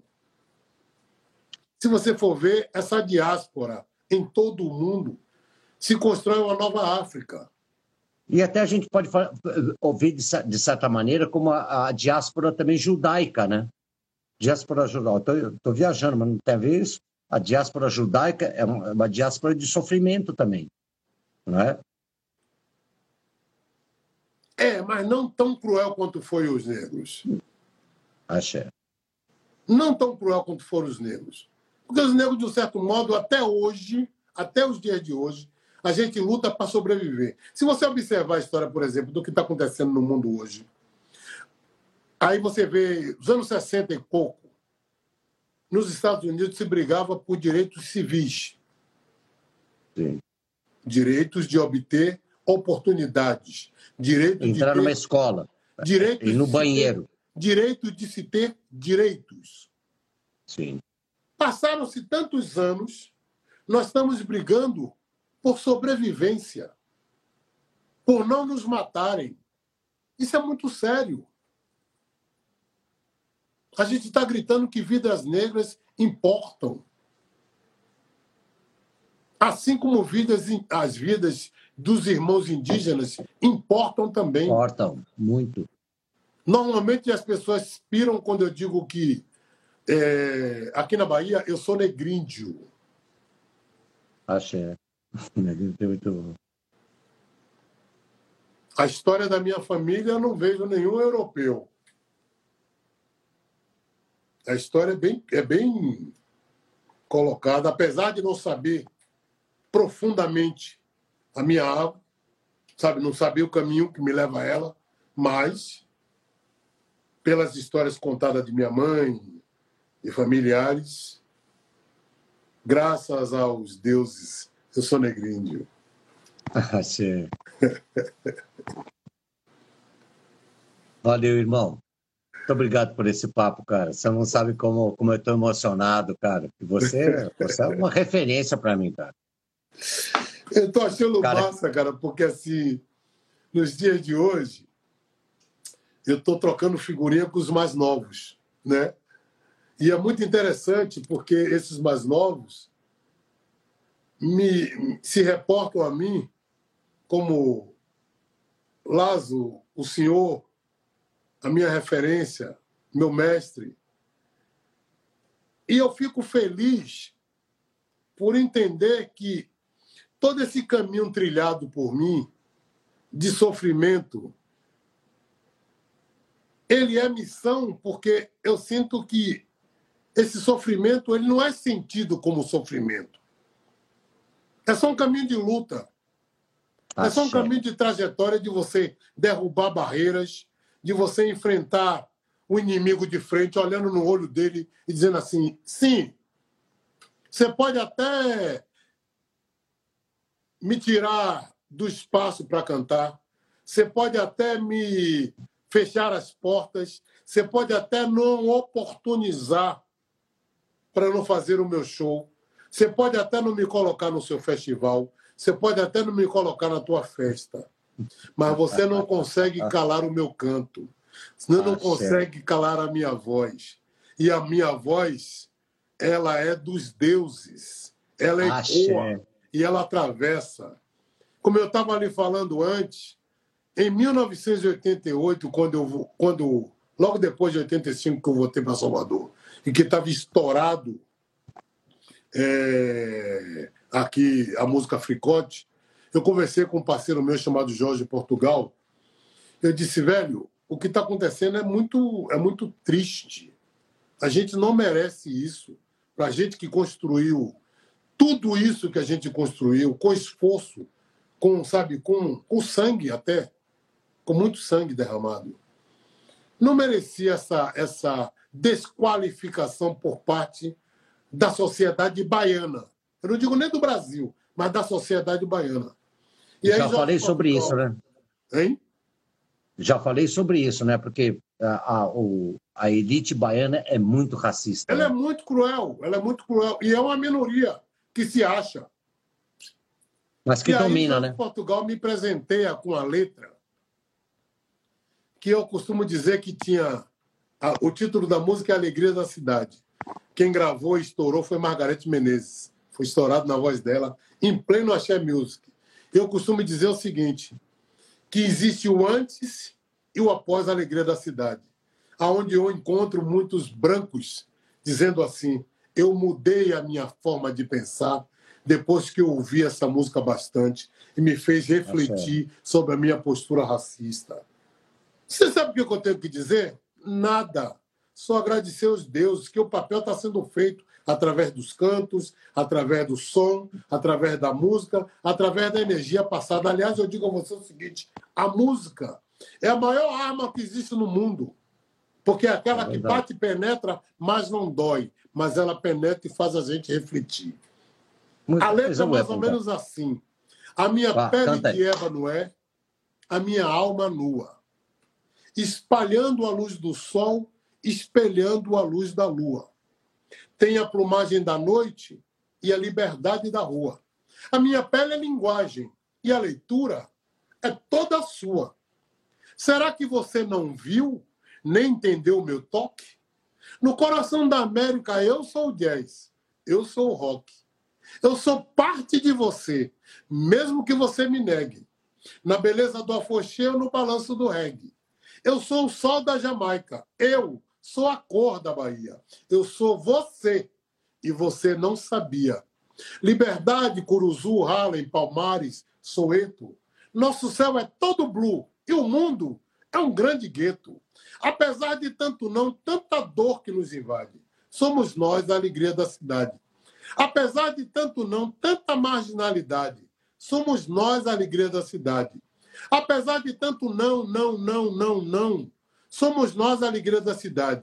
E por perceber que quando eu falava que éramos nós a alegria da cidade, nos olhares de alguns racistas, eram tipo: esse é o lugar que eu te quero, de pão e circo, fazendo só alegria eu fui lá de novo ao meu parceiro Jorge Portugal e falei: olhe, parceiro, nós conseguimos alavancar a, a, o questionamento e as pessoas é, entenderem que, que precisam olhar para o outro como igual, mesmo nas diferenças. A gente precisa ter cuidado, porque as pessoas, quando eu falo isso, as pessoas acham que está tudo normal e que esse lugar da alegria é o lugar da palhaçada. Eu não estou aqui para isso.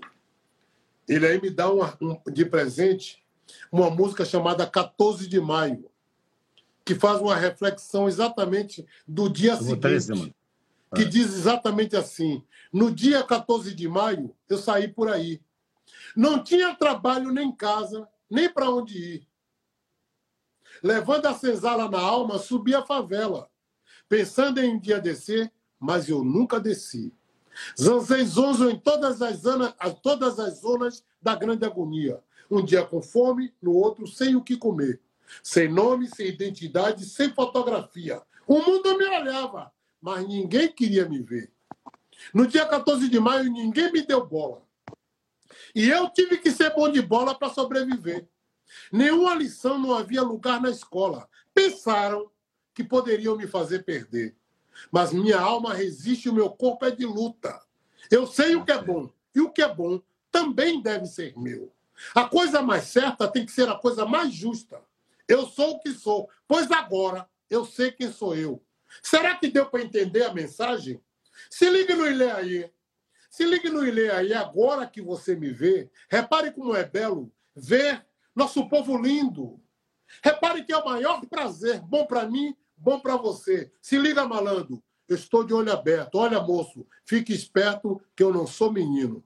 Isso eu digo que nós não estamos dormindo. Nós estamos de olho aberto o tempo todo. Hoje, mais do que nunca. Sabe por quê? Dentro dessa pandemia, que todo mundo se isolou, todo mundo se enclausulou, boa parte, ou a maior parte da comunidade negra, entendeu que o telefone é a nossa câmera, Todos nós somos cinegrafistas dos nossos dias a dias.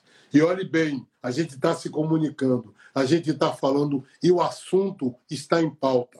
Significa que quando nós sairmos dessa história, com certeza nós vamos pisar nesse chão de forma diferenciada. Irmão, axé pela oportunidade. Axé, Muito obrigado axé. por tudo. Eu que agradeço, cara que Exu sempre abra seus caminhos, que o Bum sempre, sempre dê essa força que você tem. Claro que o Xum, o Xum, que dá seu brilho, que quando você sobe no palco, você tem a força de Oxum, a, certeza, a energia da. Com certeza. E que o, o Batalá sempre abençoe. Ó, dá um beijo na sua mãe. Dou sim. Dá um beijo. Dá, porque ah, o maior bem que você tem na sua vida é você estar tá com uma mãe de 90 anos do seu lado Tô e dormindo. Cuidando, cara. Dá um beijo dá um beijo nela por mim e fala Tô, assim: sim, tem, um branco, tem, um, tem um branquinho, né? tem um branquinho aí que mandar um beijinho para você. Com certeza, é bem aceito. E ai de você se vier para São Paulo não me ligar. Agora você tem o telefone? Já estamos comunicados aqui, velho. Aqui é só mandar uma mensagem tipo, irmão, tô chegando tal época, já foi. Como e o contrário também. Já quando... é. Já, e vou comer o carajé com você lá. Aí eu te conto umas histórias aí em Salvador que você não vai acreditar. Com certeza, tamo junto. Tamo junto. Valeu, gente. Ó. Como missionários da construção de um mundo melhor para todos nós e para os que vêm, os que vêm depois. Ah, eu sou branco, mas eu sou bom, viu? Me perdoa. Deus me fez assim, né? Fazer o quê, melhor né? Não existe cor. Tá existe certo. só a intenção de colocar para fora aquilo chamado amor, que une todos Axé. nós. Axé. Tamo junto. Axé, irmão. Axé. Valeu, irmão. Valeu, valeu Lazo. Muito obrigado. Obrigado, Nazi.